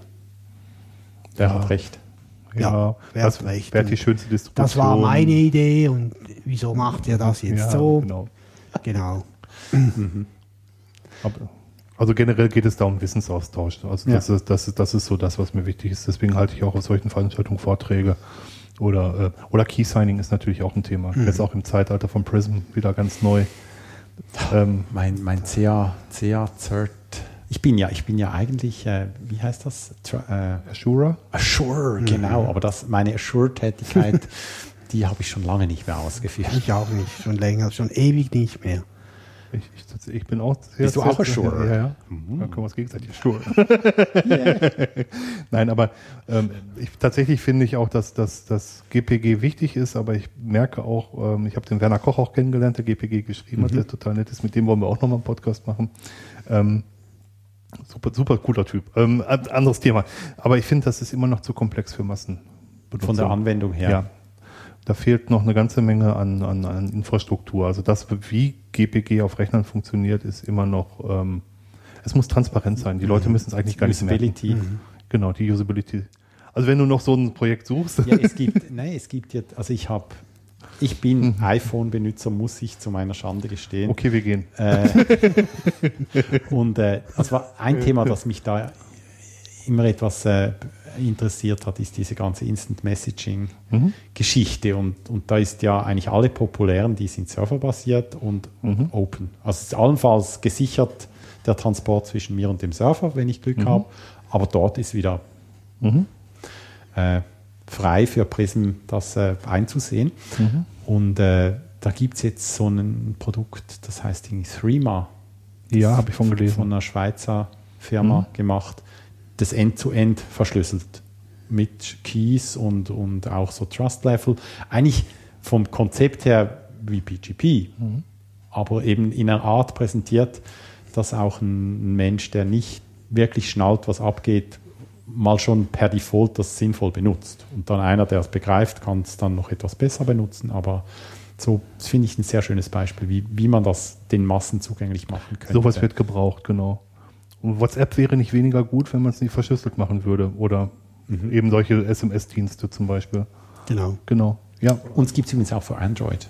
Ist also nicht nur auf dem iPhone okay. seit neuestem. Stimmt, deswegen hatte ich es mir nicht näher angeguckt. Ich gell? erinnere. Und jetzt unterdessen gibt es auch auf Android. Okay. Moment, tippe, Noch mal tippe, gucken. tippe, tippe, tippe. Nein, genau. Also es ist, Nein, da- das ist so der Hintergrund für, für Community, Mhm. also Richtung, das geht so Richtung Open Knowledge. Da habe ich jetzt vor ein paar Tagen tatsächlich einen Link gefunden, die Open Knowledge Foundation, von der ich vorher nie was gewu- gewusst hatte. Da müssen wir nochmal drüber reden, Roman, ob wir da beitreten als, als Podcast. Weil wir halt Wissen weitergeben. Also es geht darum, Wissen gratis weiterzugeben und nicht nur in Form von Schulwissen, sondern eben auch von, von anderem Wissen. Und es gibt ein Schweizer Chapter, so heißt das, das ist die Open Data Foundation in der Schweiz. Open Data interessiert mich auch, aber mir geht es mehr um Open Knowledge. Mir geht ähm, eins, eins meiner Anliegen ist, dass ähm, Wissen nicht, nicht von, von Geld, vom Geldbeutel abhängen darf. Das ist mir wichtig. Aber denkst du, es, es reicht, wenn das Wissen einfach da ist? Oder muss es, braucht es noch mehr? Um um das, dass das irgendwie Hm. vermittelt oder zugänglich gemacht wird in einer sinnvollen Art und Weise. Ja und ja.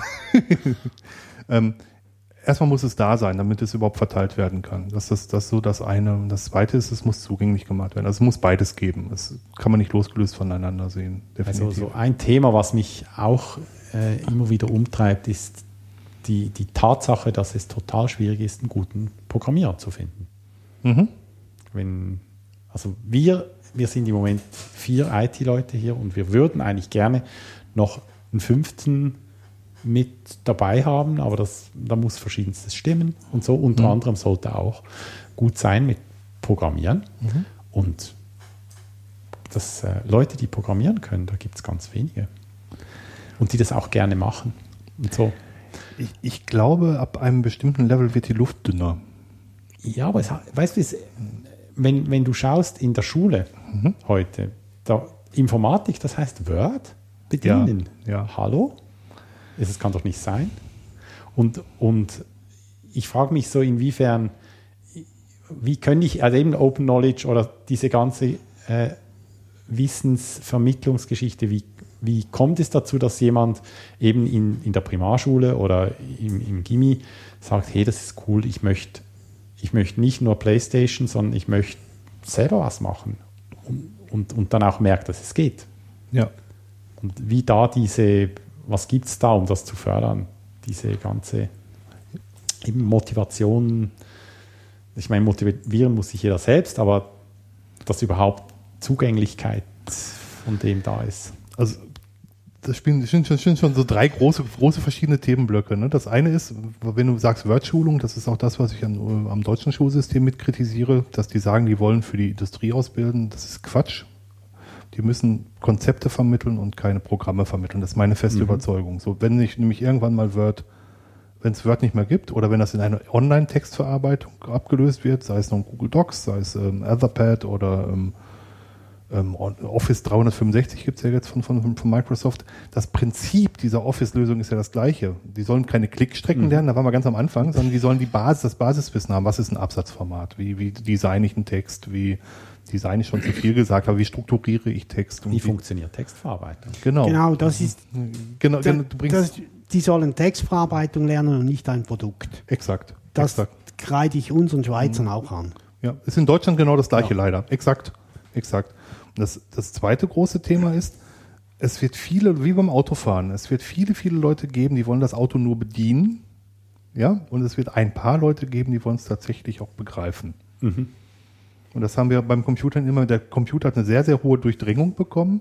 Und der Prozentsatz der Leute, die sich wirklich für das, In, für das Innendrin interessieren, ist weniger geworden. Nimmt ab, ist wie ja. beim Auto. oder? Ja, Früher genau. musste man irgendwie das Auto fast selber zusammenbauen können, damit man ein Auto hatte. Genau. Ölwechsel selber machen. Heute brauchst du noch nicht mal den Messstab selber rausziehen. Das macht die Elektronik für dich. Genau, exakt. Also die Analogie ist relativ gut. Ähm, Wobei es halt, also ich denke, das Schöne, wenn, wenn, wenn du heute Autobauer, äh, also dass das, das dich fasziniert, das kannst du ja auch machen, kannst irgendwo in einer Garage mieten und, und da selber an deinem Zeug rumfeilen, aber der Aufwand ist riesig im, im Sinn von Geld und, und, und überhaupt Location und so weiter. Und Programmieren ist sowas Zugängliches eigentlich. Ich, wenn ich Google Chrome installiert habe, habe ich alles, was ich brauche, um Programmieren zu lernen. Ich habe ein ganzes, eine ganze Entwicklungsumgebung. Und Google Chrome hat irgendeine Durchdringung von was? 20, 30 Prozent? Das heißt, all diese Leute haben alles auf dem Computer, um JavaScript zu programmieren. Und zwar richtig cool mit Debugger und, und alles. Profiling, ist alles drin. Die, die Voraussetzungen wären so gut. Ja, total. Währenddem eine Autowerkstatt in der Garage, das haben die wenigsten, Das, oder? das, das stimmt, aber auch, ich merke auch bei, bei sogenannten Power-Usern, dass die gar nicht auf die Idee kommen, dass sie sich das Leben leichter machen können. Das ist also das, was mich am allermeisten überrascht. Also die meisten machen noch ähm, Einrückung durch die Tab-Taste zum Beispiel. Also das Schlimmste, was man überhaupt machen kann. Sobald sich das Seitenformat endet, ist die komplette Seite kaputt. Ähm, die, die kommen gar nicht auf die Idee, dass sie sich das Leben leichter machen können. Die Sekretärin die schreibt den Brief immer so, dass sie den letzten Brief aufmacht und den unter einem neuen Namen abspeichert. Genau, also ähm, statt ein Template zu bauen, also eine Vorlage, Dokumentvorlage zu bauen. Die, die Idee, was man mit den Tools machen kann, ist ja gar nicht mehr da. Das Ja, und jetzt mit deinem Open Knowledge? Kannst du da Abhilfe schaffen? Ja, ich könnte zum Beispiel, wenn Interesse bestünde, natürlich auch sowas. Ich habe mal einen Vortrag über LaTeX gehalten. Ist Auch ein äh, Thema, das mir am Herzen liegt. Ja. Ähm, ist aber, äh, hat dann, hat dann allerdings einen anderen Level, ne? Also, wenn du ein Linux-System hast, hast du natürlich auch alles, was dir Programmieren möglich macht auf dem Rechner. Du hast ein Perl auf dem Rechner, was, womit du programmieren Mhm. kannst. Auch wenn Perl nicht mehr so ganz cool ist, wie alle möglichen sagen, ist nicht so der Hi. heiße, ist, so, ist es halt nicht mehr der heiße Scheiß, obwohl das völliger Blödsinn ist. Ich mag das total gerne. Also für mich ist es, ich habe mit, mit äh, allen Unix-Derivaten zu tun, weil wir jetzt auch, ich arbeite beim Dienstleister und was der Kunde will, bekommt er. Ähm, ich kann Perl-Skripte schreiben, die laufen auf allen Plattformen, inklusive Windows, wenn ich will. Und ähm, so eine Durchdringung hat Python noch nicht, auch wenn es cooler ist. Oder Ruby. Ruby auf Serverbasis zu administrieren ist sowieso nochmal. Aber äh, anderes Thema. Die meine Lieblingsprogrammiersprache-Diskussion. Nein, aber ich bin da, bin da eigentlich Pragmatiker. Ich be- möchte gerne das benutzen, von dem ich weiß, dass es da ist. Und das ist halt Perl. Also bei Unix ist es eben Perl. Bei Linux wird es mittlerweile auch Python, das Verbreitung. Aber bei Unix ist Perl. Punkt. Ja, ich, also was Programmiersprachen betrifft, ist, habe ich so das Gefühl, dass das seine ist Wissen, wie die geht. Das geht noch schnell. Also wenn ich, wenn ich PHP kann ich, ich kann PHP, ich kann auch Python. Aber zu verstehen, wie eine Sprache tickt, wie die, wie das Herz dieser Sprache funktioniert, das braucht einfach relativ lang. Und wenn ich Python programmiere, dann programmiere ich Python wie ein Perl-Programmierer. Und wenn ich C schreibe, schreibe ich C wie ein Perl-Programmierer. Und wenn ich JavaScript, wobei JavaScript ist interessant. JavaScript, das, das hat jetzt mein Perl beeinflusst. Das zurück. Also es hat so, ich programmiere jetzt eher wie JavaScript oder habe einige Ideen von JavaScript ins Perl übernommen. Okay. Du, hast- du, kannst ja kurz sagen, worüber du den Vortrag gehalten hast. Es ging ja genau um, um Vermischung von Perl und, und Ja, ja, das, also was, was ich im Moment eben, also mit was ich mein Geld verdiene, meistens das sind so Applikationen mit dem Web, Frontend und ein Backend, das die Sachen auf dem Server macht. Und früher war das ja so, dass man, wenn man sowas programmiert, dann macht man das mit einem Framework, das mehr oder weniger eine animierte äh, Slideshow auf dem Webbrowser präsentiert vom, vom Server, das den neuen Zustand zeigt. Und heute ist das etwas aufgeweicht, dann macht man Ajax und, und, und holt sich da Teile von dem Slide wieder rüber, aber irgendwie viele haben den haben immer noch diesen Approach, also dass sie auf dem Server letztendlich das, die ganze Applikation abbilden und dann so Screens rüberschieben auf den, auf den Client. Und was wir machen ist, wir schreiben die Applikation in zwei Teilen. Also wir schreiben einen Client und einen Server. Der Server ist, läuft auf dem Server, ist in Perl geschrieben, hat ein, ein API und ein Client, der ist in JavaScript geschrieben und läuft auf dem Browser. Und der redet mit dem Server, wenn er was will vom Server, und zwar Daten. Die Darstellung, die passiert dann im Client. Und dieses Konzept, das ist ja nicht was Neues, aber das ist wieder möglich jetzt mit diesen schnellen Webbrowsern. Bis halt früher, als man einen Fat-Client geschrieben hat für die verschiedenen Plattformen, kann man jetzt einen JavaScript-Client schreiben, der im Browser läuft. Der Endbenutzer, der merkt das nicht so deutlich. Für den ist halt einfach was, das im Webbrowser läuft. Aber für, für mich als Entwickler ist das, das Erlebnis ist ganz ein anderes. Also ich kann wirklich wieder eine, eine Applikation schreiben, wo ich mm, relativ frei bin, die, die zu programmieren, weil die lebt im Browser. Die, die ist nicht mehr so, dass ich so rigide äh, Techniken brauche, um diese Slides da äh, sinnvoll rüberzuschieben und den ganzen State zu halten zwischen den einzelnen Slides, sondern dass die, die Applikation im Browser ihren State behält, das ist völlig logisch, weil die lebt ja da, die, die muss nichts tun, damit sie ihren State behält. Die, die ist einfach da. Und das äh, ist eine andere Qualität von Programmieren für mich. Mehr Ja. Fun. ähm, tatsächlich auch mehr Fun, ne? Definitiv. Also es ist wirklich so weniger Buchhaltung, mehr, mehr Fun. Es gibt ja auch noch zwei, zwei große Sachen, die da eine Rolle spielen. Das eine ist, du überträgst weniger Daten, was das Mhm, Ganze von der Effizienz her. was das Ganze schlanker macht und auch, auch schneller macht, weil du hast ja in, heute sehr, sehr leistungsfähige Rechner. Selbst unser Mobiltelefon ist ja schon leistungsfähiger als das, was wir vor zehn Jahren auf dem Genau. Computer auf dem Tisch stehen hatten. Also deutlich leistungsfähiger. Und die zweite Sache ist natürlich, du kannst sowas wie Push implementieren. Das heißt, sobald sich was auf dem Server tut, neue Daten hinzugekommen sind, kannst du auf dem Client Interaktion starten. Also das ging ja früher nicht ohne Ajax. Das ist ja erst jetzt mit Google Mail war einer der größten großen Vertreter, die mit Ajax angefangen haben, wo sowas halt möglich war, genau. Und, äh, und von der Usability her wird's, es, das war so ein, wir machen das jetzt seit sechs Jahren schon mit, mit so Frameworks, dass wir so, so arbeiten. Und als das ganz am Anfang war, da habe ich, hab ich, war ich selber so total begeistert von dem, da hab irgendwann beim Kunden und habe da sowas vorgeführt und dachte, die sind jetzt alle dann auch total begeistert und denken, boah, was mit dem Webbrowser, gesagt? boah, wie geht denn das? Und ja, aber das sieht ja aus wie Windows und, und so habe ich gedacht, dass die das sagen würden. Aber was die sagten war, ah, sieht, sieht toll aus, ja. Können wir machen, dass dieser Button, wenn man den drückt, dass er da gleich noch dieses Context-Help gleich mit anzeigt. Ah ja, und die Tastaturbelegung bei jenem müssten wir. Und dieser Button mit den Grünen, genau. Ich meine, wenn ich das nicht, das konnte ich dann auch machen, aber wenn ich das nicht mit dieser eben JavaScript-Technologie gemacht hätte, dann wäre das schlicht unmöglich gewesen. Und ich hätte gesagt, hey, das ist ein CGI, das geht nicht.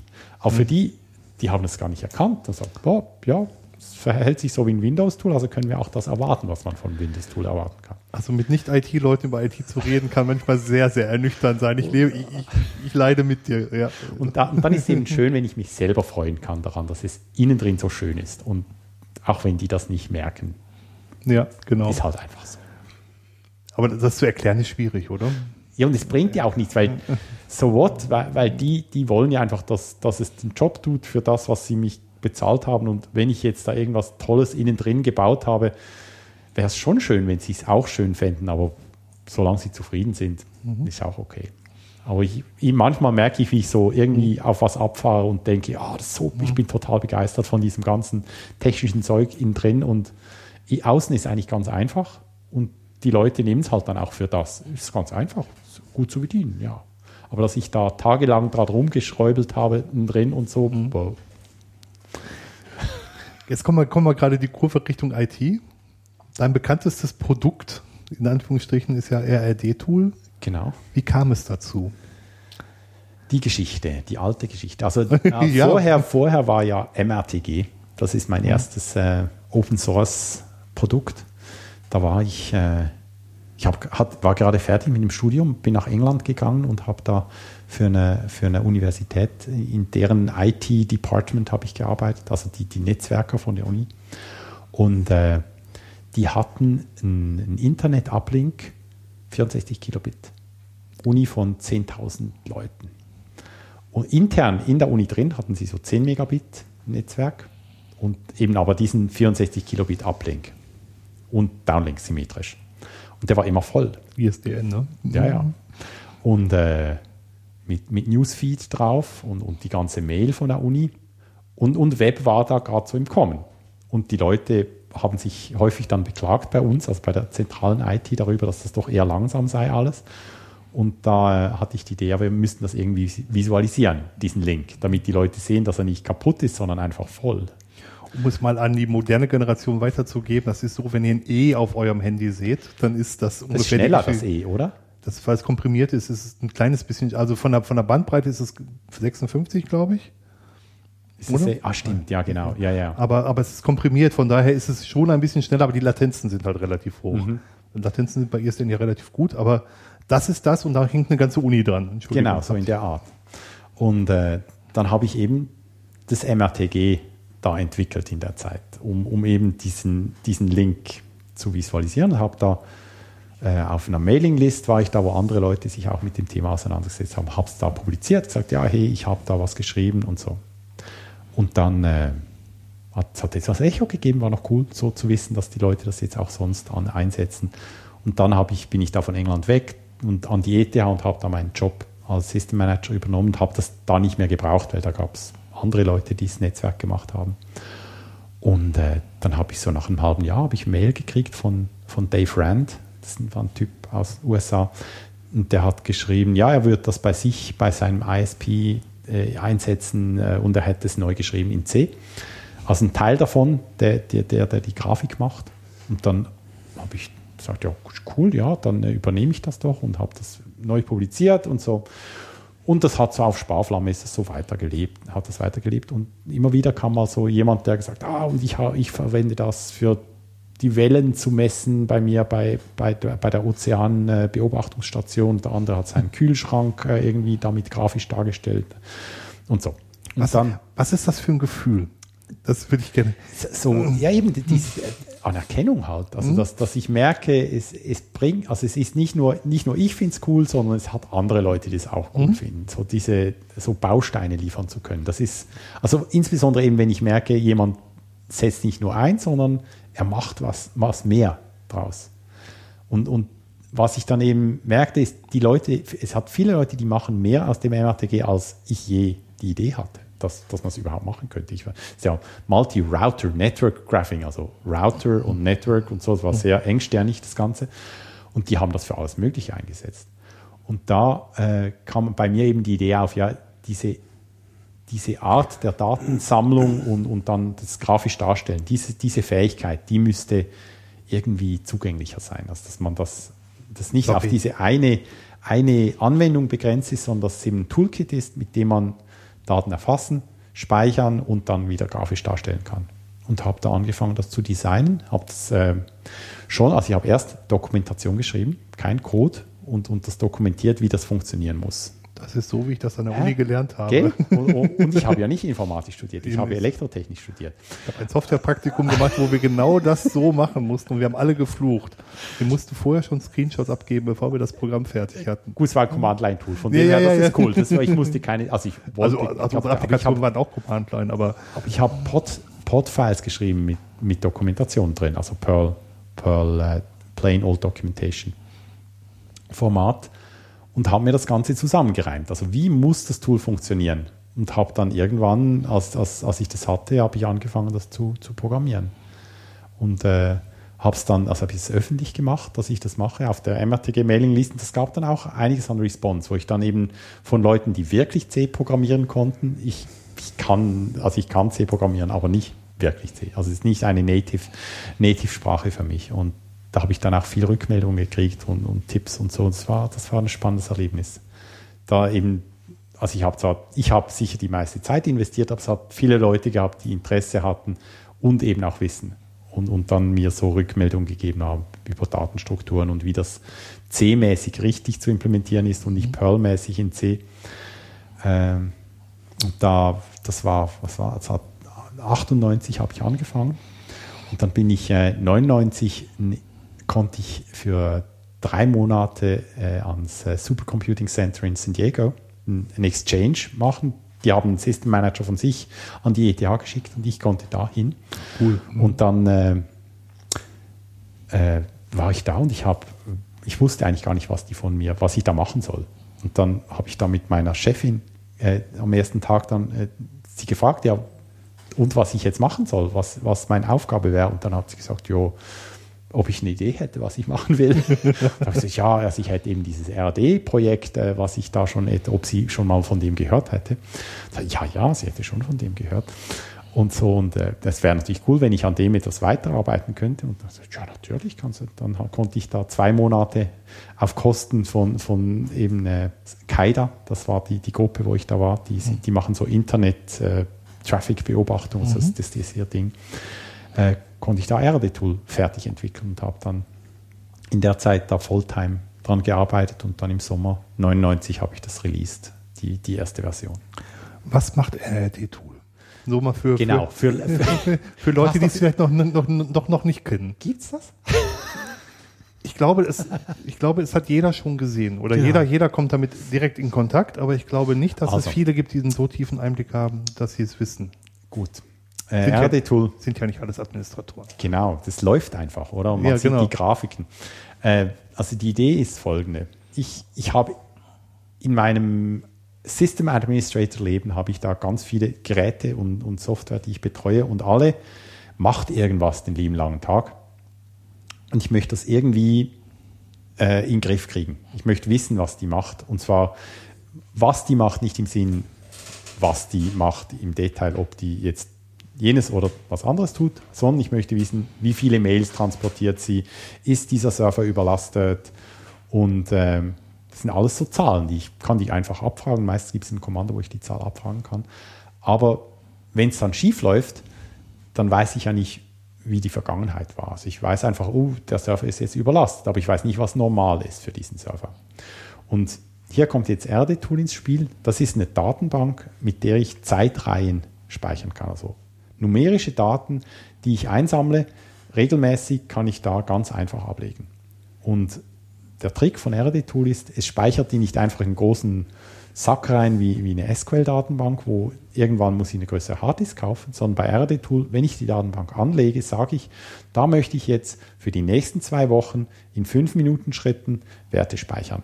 Und wenn die zwei Wochen vorbei sind, dann überschreibt er die ältesten Daten wieder. Also macht so einen zirkulären Puffer. Und da ich aber nach zwei Wochen die Daten nicht wirklich wegwerfen will, kann ich ihm zusätzlich sagen, speichere doch auch noch jeden Tag einen Durchschnittswert ab. Und das machst du für ein Jahr.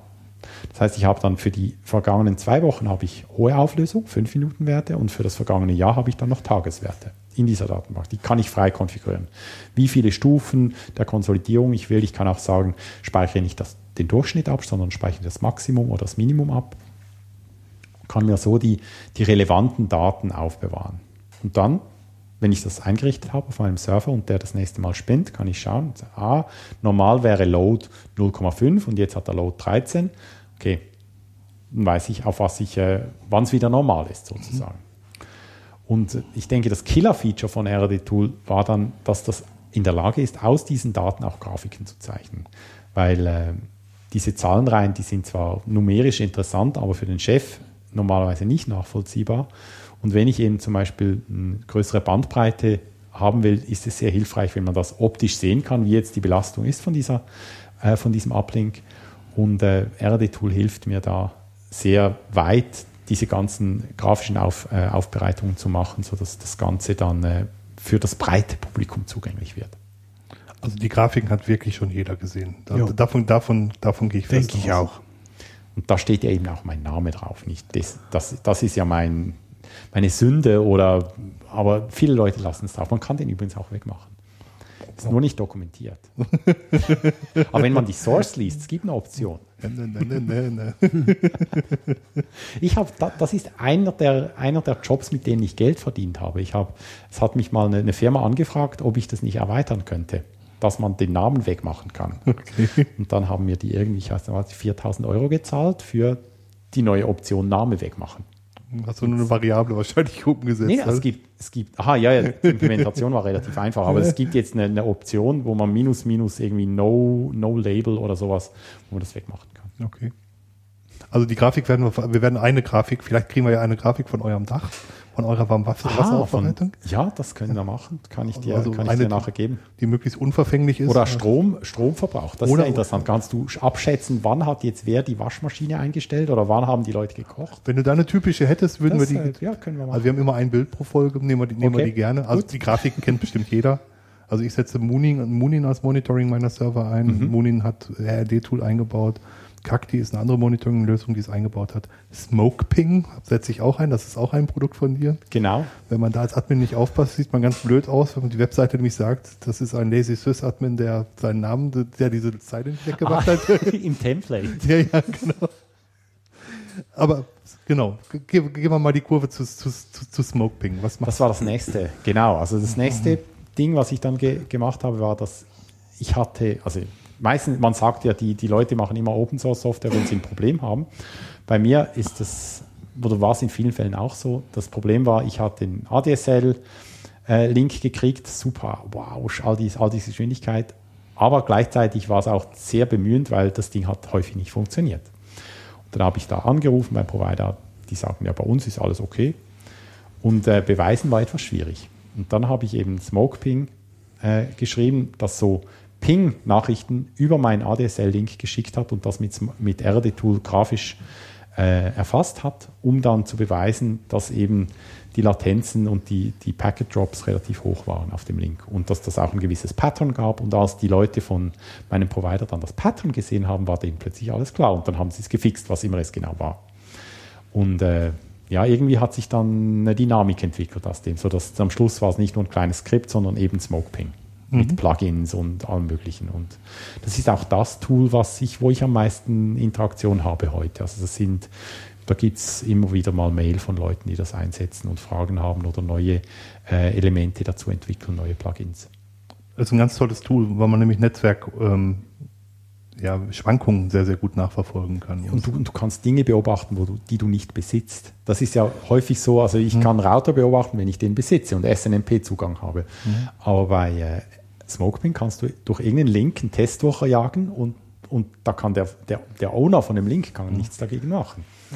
Also ich habe, ohne zu wissen, dass du es dafür entwickelt hast, ich setze es auf meinem, äh, ich habe einen V-Server, mit dem ich meinen Root-Server überwache. Und ich setze es ein, um die Netzwerkqualität zwischen den beiden zu überwachen und dachte, jetzt habe ich es ja schon mal da, kann ich auch meinen Internetzugang überwachen. Und ich sehe jetzt ganz genau, wann die Zwangstrennung stattfindet.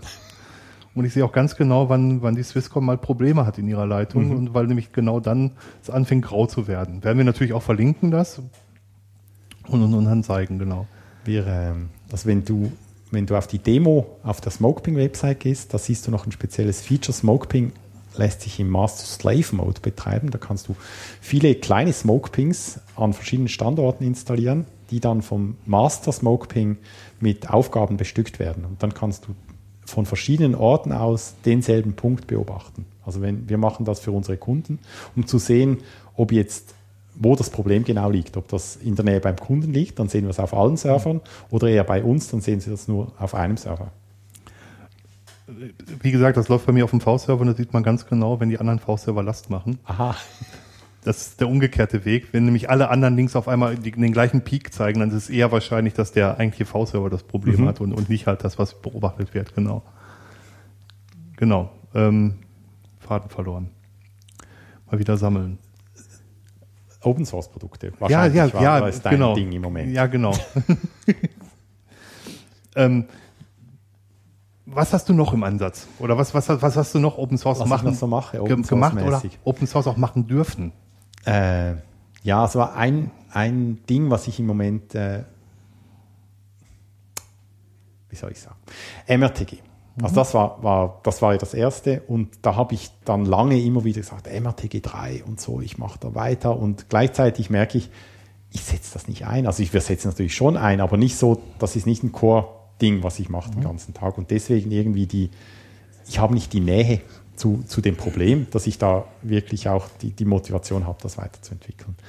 Und deswegen sind es immer die Dinge, wo ich halt, wo ich auch irgendeinen Auftrag habe vom Kunden oder wo ich selber gerade irgendwie total spannend finde, dass ich da was mache. Und äh, im Moment, Open Source mäßig heißt das Produkt Ecto- Extopus, was, äh, was ich äh, veröffentlicht habe. Komischer Name. Das ist wie Octopus, aber noch größer. Oh, ah, oh, ah, verstehe. Ja, okay. okay. Und ähm, das, ist, das stammt aus einem Prote äh, Projekt, das ich mit UPC Cablecom gemacht habe. Das ist hier in der Schweiz ein Genau. Kabelnetzprovider. Der größte Schweizer Kabelnetzprovider. In, Im Ausland heißt er einfach nur UPC. Cablecom macht in der Schweiz auch äh, Internet für, für äh, Business, was glaube ich speziell ist. Das machen andere UPCs nicht. Und äh, diese Businesskunden, die, die haben ein anderes Profil als die, die, die Leute, die einfach zu Hause per Kabel Internet kriegen. Und die, das, das ist ein ISP für die mit, mit speziellen Portalen und so. Und diese Kunden, die kriegen eine, eine, eine View, wo sie sehen können, wie ihre Links, die sie bei Cablecom gekauft haben, wie die performen. Mit relativ viel Detail. Und äh, das war eine kommerzielle Software, die die da eingesetzt haben, aber total out of date von der Optik her und die wollten das ersetzen.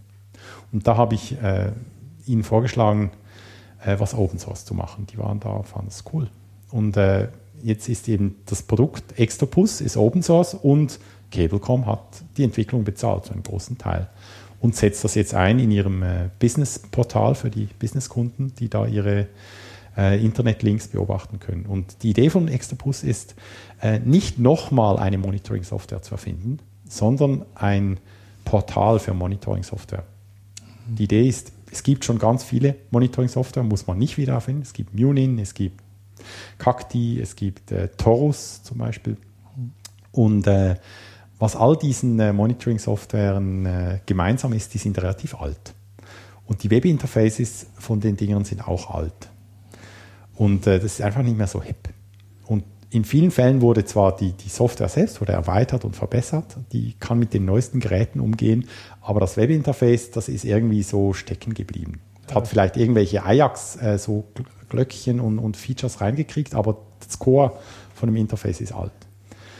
Und Extopus äh, erlaubt nun die Information von einem anderen äh, Monitoring-System abzusaugen, also die, die Strukturinformation, sagen wir mal. Also welche Sachen monitort das Teil überhaupt? Und dann daraus einen Baum zu bauen, auf dem man all seine Dinge, die man da monitort, sehen kann.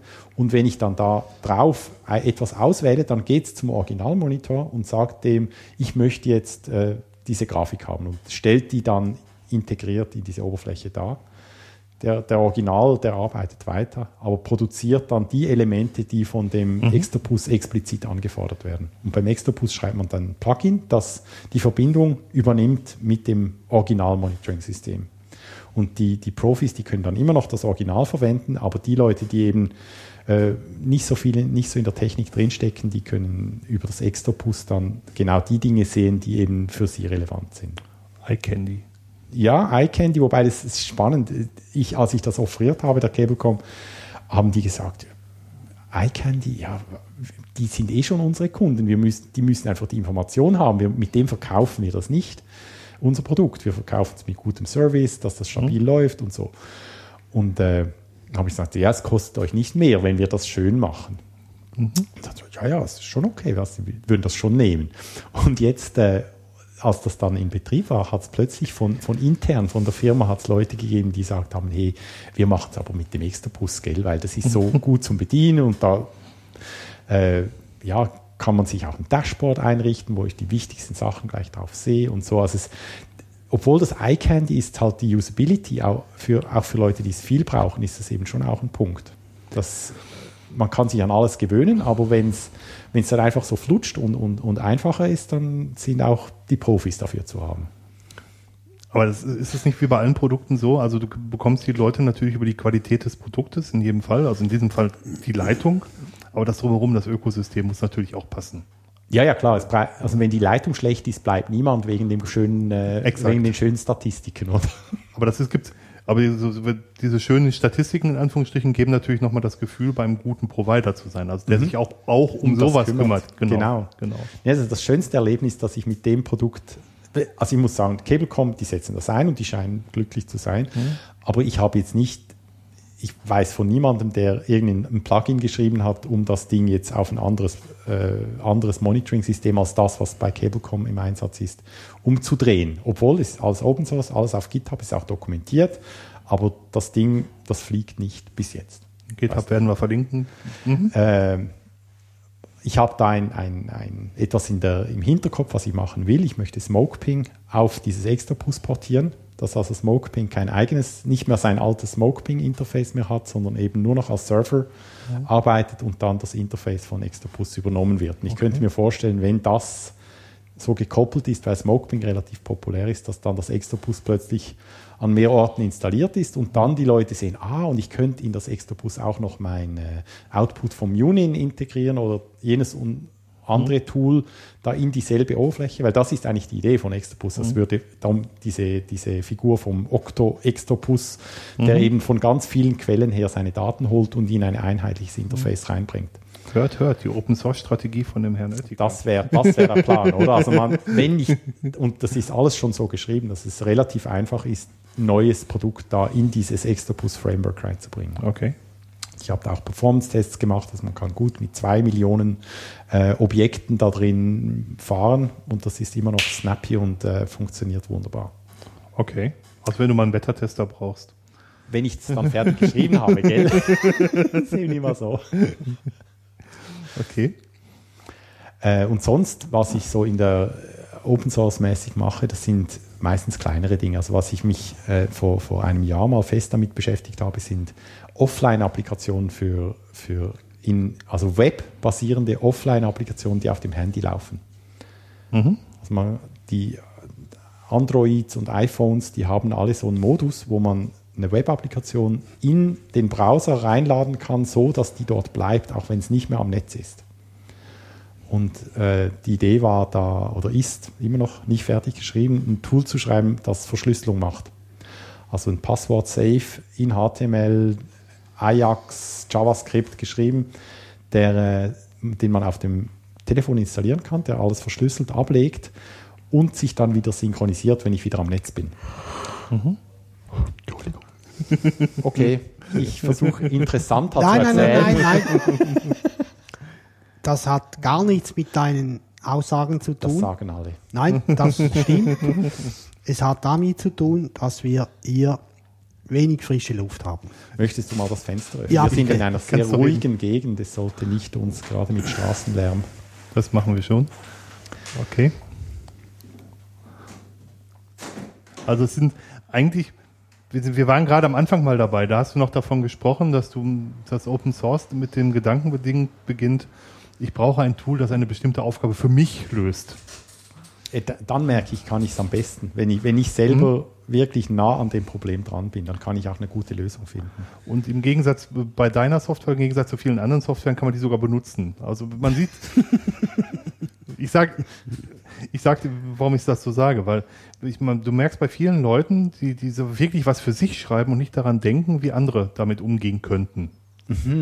Ja. Ja, also es funktioniert für sie so und wenn du dann sagst, hey, cool, aber da fehlt noch dieses eine Feature oder dokumentier noch dieses, nimm das so, wie es ist, mach selber. Ja, das ist aber dann so eine Attitude. Äh, Absolut, absolut. ich, ma, ich muss natürlich sagen, wenn ich, es gibt auch Dinge, die ich für mich mache, aber da traue ich mich nicht, die zu veröffentlichen. Weil für mich ist Open Source ist auch eine Visitenkarte. Also es, das heißt, äh, ich, ich bin mir sehr wohl bewusst, dass wenn jemand mich äh, anstellt oder also mich jetzt nicht anstellt, aber das mit mir einen. Contract beauftragt, dann geht der wahrscheinlich auf GitHub und schaut, wie ich Programme schreibe. Genau. Nämlich, also ich würde es machen. Und äh, deswegen, wenn ich was Open Source programmiere, weiß ich, das mache ich sozusagen nackt in der Öffentlichkeit. Und äh, gebe mir auch entsprechend äh, Mühe, das so zu machen, dass es eben auch was hermacht, wenn man den Code anschaut. Und wenn von, in dem Kontext ist MRTG ein, äh, ist Archäologie. Also es, da sieht man, wie ich angefangen habe. Und, aber ich kann das ja nicht ungeschehen machen. Es ist halt da. Und es gibt Kreuzt auch Leute, die das kreuzt- immer noch benutzen. Kreuzt dich? Nein, überhaupt Wenn du, nicht. jetzt, wenn du jetzt sagst, das sind so meine Anfänge, wenn ich das heute nochmal neu schreiben würde, würde ich alles anders machen. Holzt dich, dass das noch offen ist? Nö, ich, meine, ich kann schon dazu stehen. Es ist halt, Mhm. es ist jetzt, äh, was war, das war 95, also es ist bald 20-jähriges Jubilä- Jubiläum, oder? Mhm. Und äh, man sieht auch, dass ich mich entwickelt habe im, im, im Programmieren. Das ist ja auch schön, oder? Das ist doch eigentlich super, ja. Also ich bin ein lausiger Programmierer, ich bin ein relativ guter Skripter, aber ein lausiger Programmierer, da sehe ich noch eine Bandbreite dazwischen. Ähm, ähm, ich habe auch nur ein Open Source Projekt online gestellt, was ich selber benutze. Das ist so ein kleines ähm, Tool, mit dem ich mir täglich so Erinnerungen an Geburtstage und so weiter schicken lasse. Also wirklich, wirklich nichts besonders Großes. Ähm, von daher bewundere ich das schon. Also auch so, dass dazu, dass dazu stehen. Ich arbeite noch beim Open Source Projekt mit, das heißt Task Warrior, das ist so eine äh, Aufgabenverwaltung für die Kommandozeile. Und da habe ich mit einem richtigen guten Programmierer zu tun, C++-Programmierer, Paul Beckingham, der, der das Projekt auch gegründet hat. Das sind andere Sphären. Also ich muss ganz klar sagen, ich habe Informatik studiert, aber das sind andere Sphären. Also es spielt sich auf einem ganz, ganz anderen Level ab. Und da, da, da spiele ich auch nicht mehr mit. Also ich kann schon, also wenn ich schöne Lösung beurteilen, das ist wie ein Kunstwerk angucken, weißt du, du kannst sehen, dass das schön ist. Wie ist das zustande Ja, gekommen? genau, genau. Aber der Weg nie im Leben. Also wirklich, wirklich toll. Aber das, das prägt. Wobei ich merke auch, dass das mit, mit also ich nehme an, es gibt so Talente, die können einfach, die sehen, die lernen programmieren und sind dann gleich super. Aber ich merke bei mir, wie ich mit dem Älterwerden auch, ich lerne neue Dinge ständig und, und es wird, ich programmiere besser. Also, und das ist ein Prozess, den, den mache ich jetzt seit 20 Jahren. Also es, da, da kommt immer was dazu. Und, und ich, ich erkenne Strukturen, die ich früher irgendwie nicht erkannt habe. Und das, das finde ich schon auch faszinierend. Eben, und der Code ist öffentlich. Also ich kann, wenn ich jetzt eben so Code anschaue, den ich vor zehn Jahren geschrieben habe, merke ich so, hm, okay, hatte da auch schon interessante Ideen, aber das habe ich damals offensichtlich noch gar nicht gewusst und, Mhm. und nicht gemacht. Und heute ist es so Standard. Also wir sind ja gleiches Alter und das ist, ähm, ist eigentlich auch total spannend zu sehen. Es gibt ja diesen Spruch, neue Besen kehren gut und da haben dann äh, mal andere Leute dazu gedichtet, aber die Alten wissen, wo der Dreck steckt. ähm, dass, dass Erfahrung schon eine große Rolle spielt.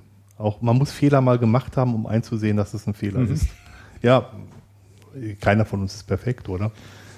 Das ist so, also was mich, was mich am Moment am meisten fasziniert, sind so, sind so kleine Programme im Programm. Früher hatte ich, war ich fleißiger. Und heute merke ich, nur schon eine Liste tippen nervt mich. Und dann, wenn ich irgendwie merke, ah, diese Liste hat eigentlich eine interne Struktur noch, dann schreibe ich die kompakter und mache unten ein kleines Programm hin, das dann aus dieser Liste wieder die, diese Form generiert, die es eigentlich brauchen würde, damit das, der Rest vom Programm dann weiterlaufen kann und so Dinge. Das äh, merke ich, das ist etwas, habe ich früher nicht gemacht. Früher habe ich dann die Liste getippt und, und, und sie schön formatiert. Und jetzt schreibe ich irgendwas Kompakteres und packe es nachher aus. Okay. Ist im Moment mein, mein Steckenpferd. Listen. Äh, also so, also so, so die generellen Datenstrukturen oder Die Datenstrukturen eben so, so kompakte und dann eben das möglichst irgendwie allenfalls sogar Datenstrukturen, die Teile vom Programm in der Datenstruktur drin sind, die dann, wenn wenn es das wenn die Datenstruktur passt, dann diese Funktionen aufruft in der Datenstruktur drin und so Sachen. Das, äh, Das geht so in Richtung Objektorientierung. ja, oder? eben. Und ich denke, das hat mit Perl zu tun. Weil Perl hat ja ursprünglich oder hat eigentlich keine festgelegte Objektorientierung. Und deswegen habe ich eben gelernt, wie funktioniert Objektorientierung, bin aber total nicht dogmatisch. Das heißt, ich schreibe heute meine Objektorientierung häufig, also natürlich programmiere ich objektorientiert, aber das hat teilweise so Twists drin, die sie nicht, die entsprechen keiner Struktur, keiner offiziell dokumentierten äh, Pattern-Logik, wo, die man einsetzen soll, sondern weil es halt da jetzt passt. Deswegen bin ich auch so Leute, die, die nach Schema F programmieren, die sind mir immer irgendwie etwas suspekt. Vor allem kenne ich da jeweils die Fachbegriffe nicht. Okay. Weil weil ich, für mich ist jedes Programm wieder, das hat wieder eine eigene Logik, die, die für diese Anwendung genau richtig ist. Natürlich gibt es Dinge, die sich wiederholen. Ja. Aber es, es, es, die Probleme sind unterschiedlich und nicht jeder Hammer löst alle Probleme. Also ein Hammer löst nicht alle Probleme, oder? Sondern es gibt verschiedene. Und teilweise nicht mal Hämmer. Ja. Mein, mein, mein, einer meiner Lieblingssprüche ist der vom Werkzeugkasten. Du musst halt einen gefüllten Werkzeugkasten haben, Genau. um das möglichst passende, das genau passende hast du vielleicht gerade nicht, aber du hast ein möglichst passendes Werkzeug. Oder ich programmiere es mir. Oder du programmierst dir, ja genau, da bin ich halt nicht. nee, gibt es, ähm, äh, ich komme auf den Vortrag nicht. Wie heißt das Framework bei Perl? Was, was, was du Mojalicious? Mojalicious, ja genau. Ja, das ist mein Lieblingsframework im Moment. Okay. Das ist so ein Perl-Framework, mit, um Programme zu schreiben, die mit was mit Web zu tun haben, möchte ich mal sagen. Und das, äh, früher war ich ja so, habe ich eigentlich immer alles selber geschrieben, not invented here mäßig. Und äh, mit Mojo, Mojalicious habe ich jetzt ein, Framework, wo das so ungefähr dem entspricht, was ich funktioniert irgendwie ähnlich, wie ich denke. Jedenfalls passt es mir gut. Und äh, ja, meist, die meisten Serveranwendungen, die ich heute schreibe, schreibe ich damit. Das, äh, was das Ding kann, ist, es kann äh, Routing, also Web-Requests, die von außen reinkommen, sinnvoll dem Stück Code zuordnen, den es dann äh, betrifft. Und äh, es hat ganz viele so Hilfsfunktionen drin, die das dann noch einfacher machen, sowas zu programmieren. Äh, zum Beispiel, wenn man HTML irgendwie parsen muss, dann hat es im Mojalicious gleich einen HTML-Parser mit drin, wo ich äh, Dinge rausholen kann aus der Webseite, die ich anschaue. Ähm, zum Beispiel einen Proxy zu implementieren in, in Mojalicious, das sind drei, vier Zeilen Code und dann hat man Webproxy. Und es ist nicht so, dass der schon fertig ist, sondern die Tools sind da, um Webproxy zu programmieren. Also es ist eben so schön gelayert alles, dass ich kann die einzelnen Komponenten davon brauchen und, und mir was zusammenbauen. Der Werkzeugkasten ist voll. Genau. Und, und der ist eben schön. Äh, viele Perl-Projekte sind ja ein, eine Riesenansammlung von vielen Modulen, die von überall herkommen und deswegen schwierig zu deployen, weil man muss erst all die Module bilden. Heute auch einfacher mit, mit, mit CPAN++, war trotzdem. Mojalicious ist hat keine Abhängigkeiten. Das heißt, Okay. wenn ich mal Modelicious installiert habe, dann habe ich schon ganz viel. Also in vielen Fällen brauche ich außer dem Modelicious keine weiteren Module. Das heißt, die Abhängigkeiten sind relativ begrenzt. Äh, und das macht das Deployment von, von Perl-Projekten auch einfach. Also, dass wenn ich, wenn ich eben beim Kunden was äh, deployen muss, dann äh, ja, sind es nicht 1000 Module, die ich installieren muss, sondern eben Modulisis und irgendwie DBI und, und Oracle Driver oder irgendwas. Okay. Ja, ich bin mittlerweile Fan von Pearl Brew. Ich weiß nicht, ob du das, Dass kennst. dir dein eigenes Perl bildest. Ja, genau. Weil das auch äh, relativ einfach zu, zu, zu bearbeiten Ich habe ein, hab ein Open Source äh, Projekt in, der, in dem Kontext gemacht, das heißt äh, CDBS oder so. Äh, findet man auf GitHub. Vier Buchstaben Abkürzung. Das ist eine Sammlung von Shell-Skripten, mit denen man Dinge bilden kann. Und zwar Plattform, möglichst plattformunabhängig. Das heißt, wenn du auf dem System eben Perl brauchst, dann hat es dort ein Perl 5 äh, 14.2 Skript, das du laufen lassen kannst. Und es hat auch noch ein äh, Skript für RD-Tool, das du laufen lassen kannst. Und du kannst im Skript sagen, RD-Tool soll unter opt RD 1.14 installiert werden. Dann installiert er alles, was es braucht, damit RD-Tool auf dem System läuft. Okay. Und das Perl kannst du auch noch mit dazulegen. Okay. Wir verwenden das meistens, wenn wir bei Kunden so, meistens ist ja Red Hat 5 noch am Laufen oder so. Und Das heißt, auch ganz viel, ja. alles uralt und meine Perl-Programme laufen, laufen natürlich ähm, nicht mehr mit Perl 5.8 normalerweise. Und dann brauche ich mal ein Perl, um einzusteigen. Und da kommt eben dieses Skript dann zum Einsatz. Okay, das könnte man auch Perl Brew nehmen. Das ist einfach etwas breiter organisiert. Das kann alle Sachen bilden. Also nicht nur Perl, sondern auch Libraries und, und Perl-Module, was immer ich halt brauche an Dependencies. Also Pearl Brew habe ich auch auf dem Workshop erst kennengelernt tatsächlich. Da hat einer ein Testing-Framework gebaut, um seine Software gegen alle möglichen Ah, genau, mit den verschiedenen Perl-Versionen. Genau. Und den habe ich mit einem Projekt, was ich mitbetreue, ähm, was aus, aus den Task-Tools, also von Task Warrior rausgekommen ist, das nennt sich Flot. Flot ist so ein In- Continuous Integration Tool, was jeden Commit in einem Git-Repository durchtestet, wo die Okay. ganze Test Test durchläuft. Hm? Also so, das ist verzahnt, das ist, das ist auch das Schöne an Open Source. Also es ist verzahnt. Der eine hat da eine Idee, ach, ich habe hier noch ein Tool, vielleicht hilft dir das. Also das ist so, das, das was Spaß macht, Und da ich. kannst du das einfach verwenden, ohne Angst zu haben, dass du mit einem Prozess dann äh, an den Rand des Ruins getrieben wirst. Genau, und du kannst es in den meisten Fällen, wenn es nicht gerade eine Non-Commercial License ist, die dahinter steckt, sogar direkt in deinen Betrieb übernehmen und da weiterverwenden. Wo- Wobei das ein heikles Thema ist. Also wir unterschreiben alle, wenn wir fest angestellt sind mit unserem Arbeitsvertrag, dass alles, was wir leisten, der Firma, nur der Firma und einzig und allein der Firma gehört. Deswegen muss man es eben klären. Das ist einer geht der. Vorteile als Ah, weil ich Inhaber. jetzt, genau. ja, wobei, also wir hatten an der ETH war das, ich bin an der ETH angestellt gewesen und dann haben wir es halt geklärt, was jetzt ist mit den Dingen, die wir entwickeln und haben da von, von der Leitung ein- eine entsprechende äh, Vereinbarung gekriegt, dass wir das veröffentlichen dürfen, die Dinge. Und ich denke, das ist auch im Betrieb ist das möglich, das zu klären. Ist ja nicht irgendwie von Gesetzes wegen nicht erlaubt, das Nein. zu machen. Nur der Vertrag ist halt so. Also ich stehe jetzt gerade davor, dass, dass ich eine Schulung für, für eine Linux-Schulung halten muss. So eine so Überblicksschulung, ist gar nicht zu tief reingehend. Und die will ich halt auch veröffentlichen. Da muss ich auch mit meinem Chef noch sprechen. Und gleichzeitig profitiert ja die, deine Schulung vermutlich von Dingen, die, schon, die du schon früher gemacht hast. Ja, klar. Und von dem her ist es auch für die ist auch nachvollziehbar, warum das jetzt, äh, das ist halt der Preis für das. Wir haben sogar im, im, im Buch einen Passus im Vertrag drin, dass wir einen bestimmten Prozentsatz dessen, was wir im Buch veröffentlicht haben, in eigenen Schulungen verwenden dürfen. Und wieder veröffentlichen dürft. Und wieder veröffentlichen dürfen, genau. Das ist cool. Das Buch Open Source zu machen, Ähm, schwierig, sehr schwierig. habt ihr das diskutiert mit dem Verlag oder? Also wir benutzen sehr viel von der Verlagsinfrastruktur. Da ist eine Marketingabteilung, die sehr, sehr rege ist. Wir haben die Lektoren benutzt, wir haben eine Herstellung benutzt, die das Ganze gesetzt hat und die uns stark unterstützt hat. Und das sind Leute, die hauptberuflich in Lohn und Brot stehen. Und der Verlag sieht es noch nicht ganz. Wie das gehen könnte. Ja. Ich habe auch mit dem äh, Markus Wirz, das ist der Verlagsleiter von Open Source Press in, in Deutschland, äh, lange gekämpft, ein, ein Buch Open Source zu machen, weil das sich nicht mehr verkauft hat. Aber das ist ein langer Prozess, wirklich. Weil ähm, die Wertschöpfungskette da doch unterbrochen wird und die Leute nicht so unbedingt sehen, dass sie da noch, noch, äh, noch, noch Tantiemen rausziehen können. Das muss erst wachsen. Also so, so wie O'Reilly das macht, das begreifen nicht viele, dass das wirklich funktioniert. Also wenn du bei O'Reilly ein E-Book kaufst, dann hast du es in allen Formaten ohne DRM. Also in PDF, im Mobi Pocket und in EPUB. und kannst das direkt verwenden, sofort und immer. Und trotzdem gehen sie nicht bankrott. Und trotzdem gehen sie nicht bankrott.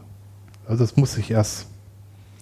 Es ist, also ich denke, wenn, wenn den Leuten klar wird, dass, dass da jemand seine Zeit damit verwendet hat, das zu schreiben und dass der ja von irgendwas leben muss, dann ist es ja eigentlich, wenn ich es einfach nehme, ist es einfach Diebstahl. Mhm. Und äh, wenn das den Leuten einleuchtet, dann soll es ja eigentlich kein Problem sein, weil die machen das sonst ja auch nicht, den, Leuten, den anderen was wegnehmen. Ja, aber das, das, ist, das ist schwierig. Also ich glaube, gerade, gerade bei Büchern ist es schwierig zu sehen, dass da ähm, Arbeit drinsteckt. Also ich meine, von einem Buch könnte ich nie leben. Das ist einfach, das macht sich gut im Lebenslauf, um es mal vorsichtig, zu, form, vorsichtig zu formulieren. Ähm, ähm, aber es ist so, also gerade auch die, die, die Piratenparteien, die es so weltweit gibt, die sehen den Intellectual Property Besitz noch nicht so ganz, also Begriff noch nicht so ganz. Es soll frei sein, aber auch so frei sein, dass die nichts geben müssen und nichts geben müssen. Also nichts geben, nichts geben brauchen auch. Ähm, aber ich würde dann eine moralische Eben, Verantwortung es ist rein sehen. moralisch. Ist Ja. Für mich geht es nicht darum, dass, dass, dass, dass, dass du per Gesetz, dass es dir verboten Ja. ist. Aber ich, überle- ich stelle mir einfach vor, dass wenn das Bewusstsein der, der Leute da ist, dass der, der das gemacht hat, ja irgend von was leben muss und er nicht vom lieben Gott das Geld kriegt, dann Ja, aber wenn du jetzt. Also Buch ist ein sehr, sehr gutes Beispiel, weil ich da die Zahlen kenne und ich kann auch davon veröffentlichten Zahlen reden. Also äh, ich darf jetzt nicht Einzelheiten aus unserem Vertrag nennen, aber ich habe ähm, den, diesen Markus Wirz habe ich auf einer ähm, Konferenz, Open Source Conference, Community, ähm, kennengelernt und der hat mir die ganzen Zahlen öffentlich offengelegt, was, was, was der so an, ähm, an ähm, was, was so ein Buch für ihn bedeutet. Wenn so ein Buch 30 Euro kostet, muss der irgendwie wenigstens 1500 Bücher verkaufen, damit er ein Break-Even erreicht, sodass er seine eigenen Kosten wieder drin hat. Danach fängt er an, Gewinn zu machen und er muss Gewinn machen, um seinen Verlag weiterzuentwickeln. Ist, ist, ist halt so.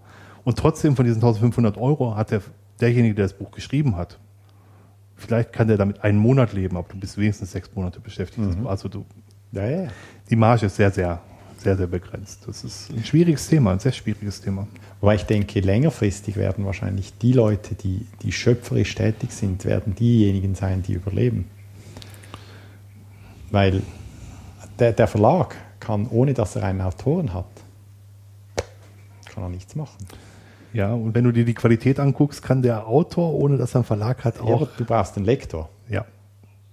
hast du vorhin gesagt. Ja, ja, ja, ja, der ja, der ja, ja.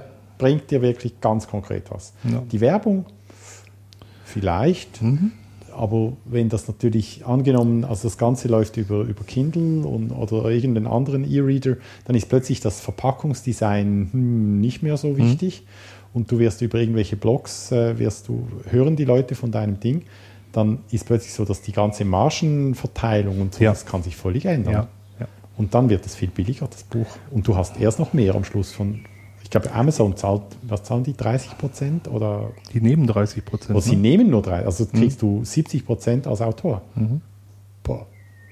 Also in, im normalen Verträgen bekommst du so rund 10 Prozent vom Verlagsnetto. Das Verlagsnetto liegt bei 50 Prozent des Verkaufspreises in der Regel. Das heißt, äh, beim Buch, was, äh, ich kann es jetzt konkret von diesem, von diesem Open Source Press sagen, von einem Buch, was, ähm, was 29,90 im Verkauf kostet und Verlagsnetto ist, liegt bei 14,90, bekommt der Autor pro, pro Exemplar 1,49. Und 1500 Bücher sind ein guter Verkauf für, für, für ein Fachbuch. Ja? Ja. Das ist nicht viel Geld. Nein. Das Deswegen schreibe ich auch kein Buch. aber es hat trotzdem ein sehr, sehr hohes Renommee. Also das ist, äh, das ist das wirklich Verblüffende. Ja gut, ich meine, es ist ja auch, also du hast Zeit investiert für etwas, das kein Geld gibt. Wobei, das muss man, muss, man, muss man noch erwähnen, du hast auch ein Buch geschrieben. Ich habe mitgeschrieben, nein, da, da darf ich ja nicht so große... Ja, ich habe auch nur mitgeschrieben. Also ich habe es auch nicht ganz alleine. Von daher, genau. Ja, da, das war natürlich schon etwas ein Thrill, da, zu wissen, dass mein Name auf einem Buch steht. Das ist schon schön. Ja, fand ich auch.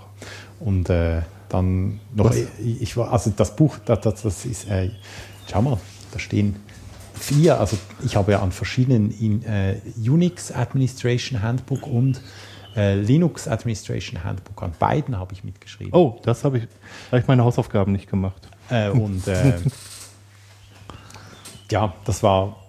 Ich, ich bin so irgendwie wie die Jungfrau zum Kind gekommen, weil das, also die, ich kenne die Autorin oder die Hauptautorin vom Buch und die Efi- Efi Nemeth, Efi ne? Nemeth. Und die hat, irgendwie hat die gefunden, ich, ich wäre noch wäre da geeignet, da mitzuhelfen, hat mich gefragt. Und ich so, boah, Evi Nemeth fragt mich ein, Buch mitzuarbeiten. So, boah. Mhm. Und dann, äh, ja, habe ich das gern gemacht. Aber ich, ich habe eh, also mir war das Geld eh völlig egal. Also ich habe da, es war mehr einfach bei der mit zum, bei der im Buch mit, oh, das war schon einfach so eben. Und in Englisch. Und in Englisch. Und oh, die fragt mich in Englisch zu schreiben. Boah, das war super. Ja, da bin ich weit von entfernt. ich meine, so Business Fluent Englisch schon, ja, aber wie gesagt, in diesem Open Source Projekt, wo ich bin, äh, in dem ich mitmache, ähm, wenn Muttersprachler das macht, hat das nochmal eine andere Qualität. Das, Spiel, das, das ist immer so, ja. ja. Wobei ich, ich, ich muss sagen, in meinem, meinem Berufsalltag ist halt schon sehr viel Englisch, aber es ist bei dir wahrscheinlich nicht anders. Also ich Moment, bin dem extrem ausgesetzt die ganze Zeit. Im Moment tatsächlich wieder weniger. Ich habe vorher bei der Credit Suisse geschafft. Mhm. Da war es viel, sehr viel. Also da war die Unternehmenssprache tatsächlich Englisch. Und jetzt in der, bei, bei T-Systems ist es nicht mehr so viel, mhm. witzigerweise. Das ist überwiegend Deutsch. Das sind deutsche, deutsche Unternehmen. deutsche Wertarbeit.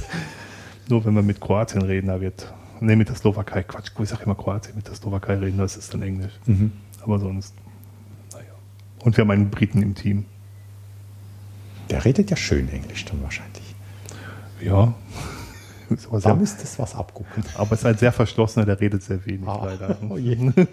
Na ja, ist wie es ist. Ähm, haben wir ein wichtiges Tool von dir vergessen? Nein. Also ich, mehr Tools, als ich mich überhaupt erinnern konnte, dass ich geschrieben habe. Äh, eben, also GitHub, alles, was ich heutzutage mache, das ist auf GitHub. Und mhm. ich äh, veröffentliche da auch manchmal Dinge, die offensichtlich irgendwie niemand interessieren. Man kann es ja sehen auf GitHub, wo es Sternchen hat. Mhm. Ähm, ich habe äh, vieles von, also viele Dinge, die ich so in JavaScript schreibe, die, die, sind, die sitzen da und äh, ich weiß nicht, ob es jemand interessiert. Teilweise weiß ich nicht mal wie, mehr, wie sie heißen. Aber äh, was ich in der letzten Zeit jetzt eigentlich angefangen habe, bei allen Tools, die ich veröffentliche, immer ein Configure, Make, Install äh, mit dazu zu geben. Also wenn du heute ein, ein, Open Source Tool von mir runterlädst, auch von, von GitHub, dann ist da immer Automake mit von der Partie, inklusive Skripte zum alle Dependencies bilden. Mhm. Das ist sehr schön. Das muss wieder mal versuchen, zum Beispiel das Extrapus zu installieren. Siehst du, das ist wirklich schön gemacht. Das ist eine Freude, das zu installieren, auch wenn du es nicht brauchen kannst. Aber so Configure laufen lassen, dann sagt es dir, welche Perl-Module fehlen und okay. es sagt dir, lass dieses Skript laufen. Dann werden die Perl-Module runtergeladen, gebildet, ans richtige Ort installiert, ohne dein System zu verändern. Äh, und das habe ich so den Eindruck, dass bei vielen der, der neueren Tools, die man heute so im Web oder auf GitHub findet, das wird etwas vernachlässigt, das ganze Deployment. Also da muss man es irgendwie selber rausfinden, wie man es machen will. Ja. Wir benutzen CMake, aber ähm, und danach Make, genau. Ja, eben, aber dann, also wenn, wenn du jetzt jemandem sagst, ja, mach CMake, dann bist du doch total in der, in, der, in der Schiene, wo du sagst, ja, der muss Linux haben. Nein, also ich. Aber wenn ich CMake auf dem Solaris brauche, was mache ich dann? Dann muss ich ja CMake also Du kannst bilden. natürlich auch ein Solaris-Paket runterladen. Ja, schon, wir, wir eben, machen, aber es ist so wir, die, die Dependencies, wir, oder? So wir, machen, wir machen schon mehr, ja, ja. Das ist so mhm. für mich, also von meiner System Manager Vergangenheit her, waren das immer die Tools, wo ich gesagt habe, was haben sich die gedacht? Die machen sich das Leben einfach. Das ist super mhm. mit CMake, oder? Weil das, das ist so viel, so elegant und, und praktisch.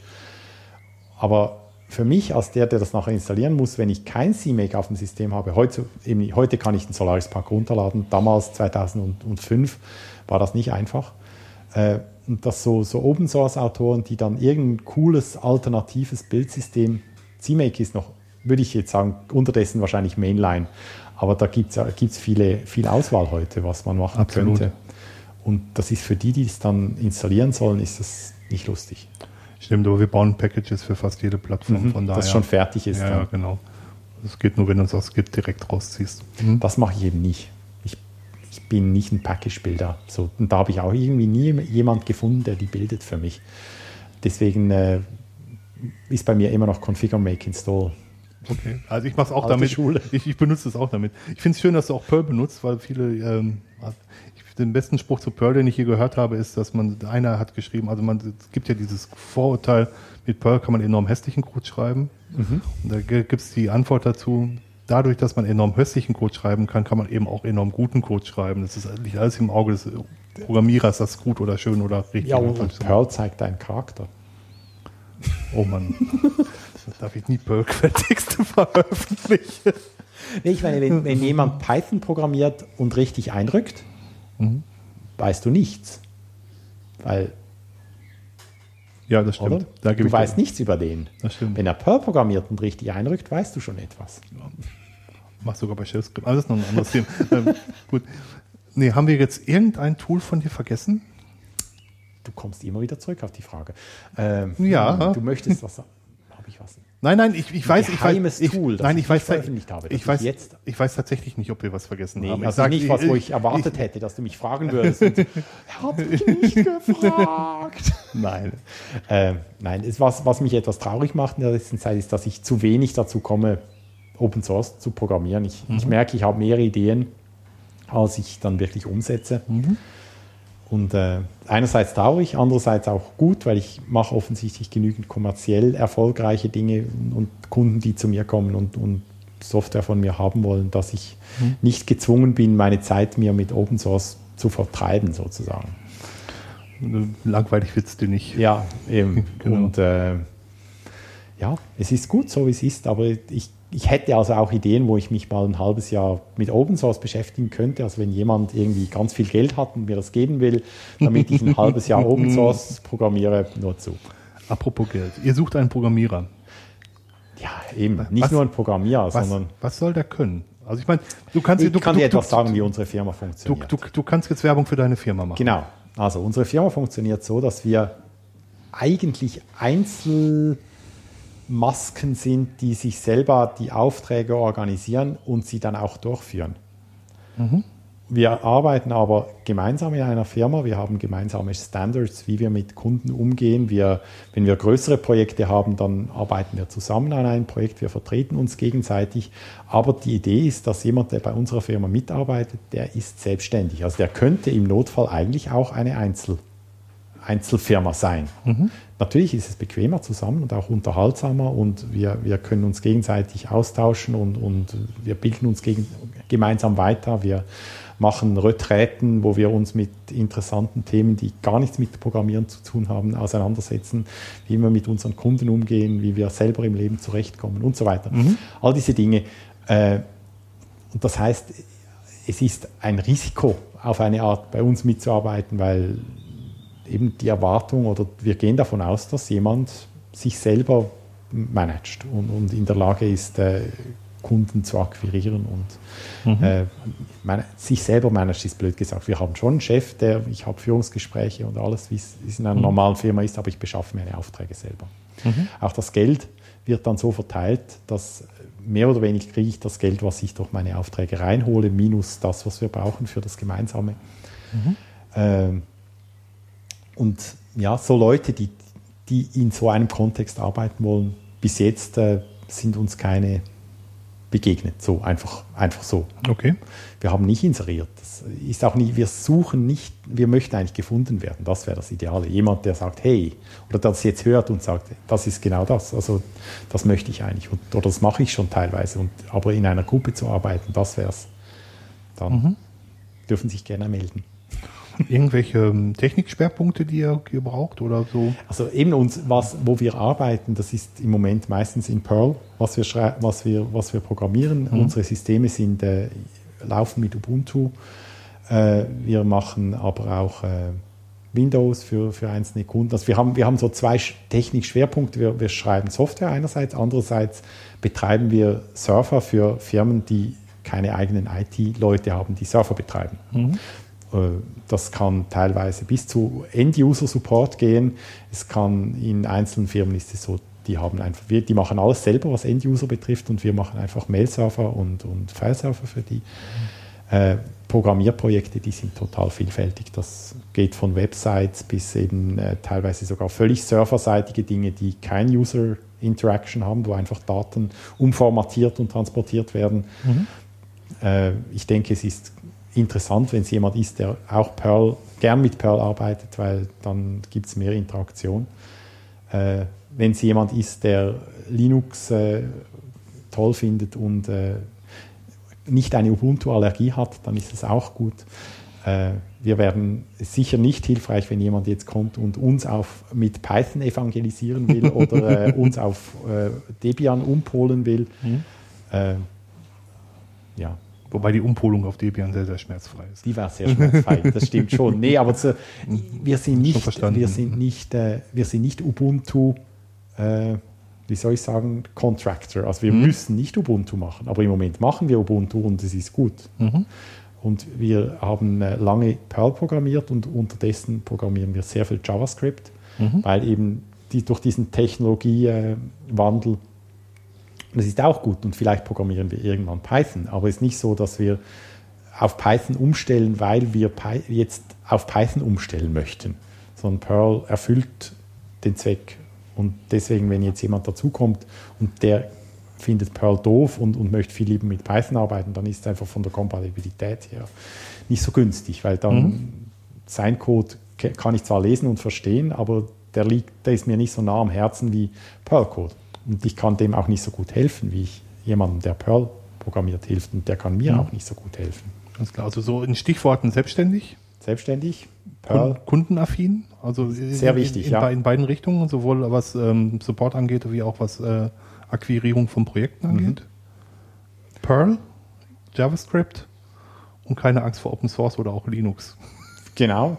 Und, und, und auch keine Angst vor Kunden. Das ist auch so was, was ich viel bei, bei Leuten, die noch, die gut rauskommen mit Linux und, und auch gut sind im Programmieren, die so, so ein so ein Dünkel haben, sagt man auf, auf Hochdeutsch auch, so dass die finden, ja, ich bin so cool äh, und die Kunden sind alle dumm.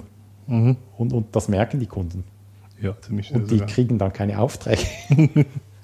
Diese Leute, die sich so wie, wie Götter benehmen irgendwie, das, das liegt mir. Also ich selber habe es nicht gern und, und ich denke auch nicht, dass es kommerziell ein erfolgsversprechendes Rezept ist. Wenn man nicht irgendwo tief in einer Uni im Elfenbeinturm hockt oder auf einer unkündbaren Stelle auf einer, in einer Firma, dann kann man sich das nicht wirklich leisten. Und Da könnt, zu unkündbaren Stellen können wir vielleicht auch nochmal einen Podcast machen von Leuten, die denken, dass sie, wenn sie ihr Wissen geheim hatten, un unkündbar sind. Das ist ein ganz anderes Thema. Das fast müssen wir jetzt nicht aufmachen. Gestern hatte ich eine, eine, eine Skype-Message von einem Kollegen, der hat geschrieben, äh, IBM has let uh, 8000 people go on Wednesday. My name was on the list. Und der ist gut, denke ich, aber sein Name war halt bei den 8000 dabei. Ist halt Pech. Und das ist auch schön, in einer kleinen Firma zu, zu arbeiten, weil ich weiß, wir werden nicht Massenentlastungen machen. Im schlimmsten Fall entlassen wir acht Leute.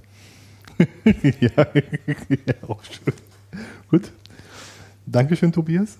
Gern geschehen, war mir eine Freude. War schön, dass ihr hierher gekommen sind. Danke vielmals.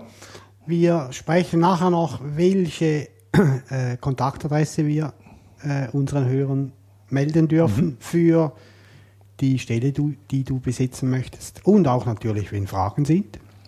Cool. Ja, und, und vielen Dank für die Gastfreundschaft und für das warme Wetter. Hi. Aber jetzt mit offenem Fenster ist besser. Ja. oder? Ja, Viel viel, viel, besser. viel besser. Also ich habe vorhin gegähnt, für die, die es nicht mitbekommen haben. Kannst du das nochmal wiederholen? Nein, nicht weil äh, Tobias langweiliges Zeug gesprochen hat, wie er das gemeint hat, sondern weil ich hatte Sauerstoffmangel. Dann gähnt man nämlich. Das ist wohl so. Hm? Ja, und jetzt ist besser. Ähm, wir haben uns bedankt bei Tobi. Wir haben noch einen Punkt und dann sind wir fertig. Echt? Ja. Unser äh, Crowdfunding. Ja. Danke. Fertig. Ja, danke für eure Flattern. Ja. Und für die Geldüberweisungen, die tatsächlich schon gekommen sind. Jawohl. Letzte Woche kam noch mal eine über, über 20 Euro. Ah, sehr schön. Äh, haben wir nachgeführt, oder Dirk? Ja, ja, ich gucke einmal die Woche auf, die Konto, auf das Konto drauf und trage dann alles ähm, auf der Webseite ein, was Sehr wir gut. bekommen. Brav. Flatter kommt einmal im Monat, da ist es relativ einfach und ansonsten die Kontoüberweisung einmal im Monat. Es wollte noch keiner seinen Namen daneben geschrieben sehen, von daher machen wir das Ja, nicht. da, macht, da halten wir uns dran. Machen wir auch nicht. Aber wenn ihr wollt, dürft ihr das. Es gibt auch kein Minimum, das ihr spenden müsst, damit ihr namentlich genannt werdet, weil wir nicht Google sind.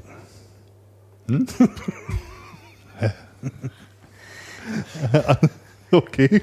Ja, also wenn wir Google wären, nein, ich muss es anders sagen. Wenn du als Firma Google eine bestimmte Menge Geld gibst, dann bekommst du, ohne dass es deutlich als Werbung gezeigt wird, deine Suchergebnisse ganz oben. Ach so, okay, Ja. jetzt habe ich den Zusammenhang. Okay, verstanden.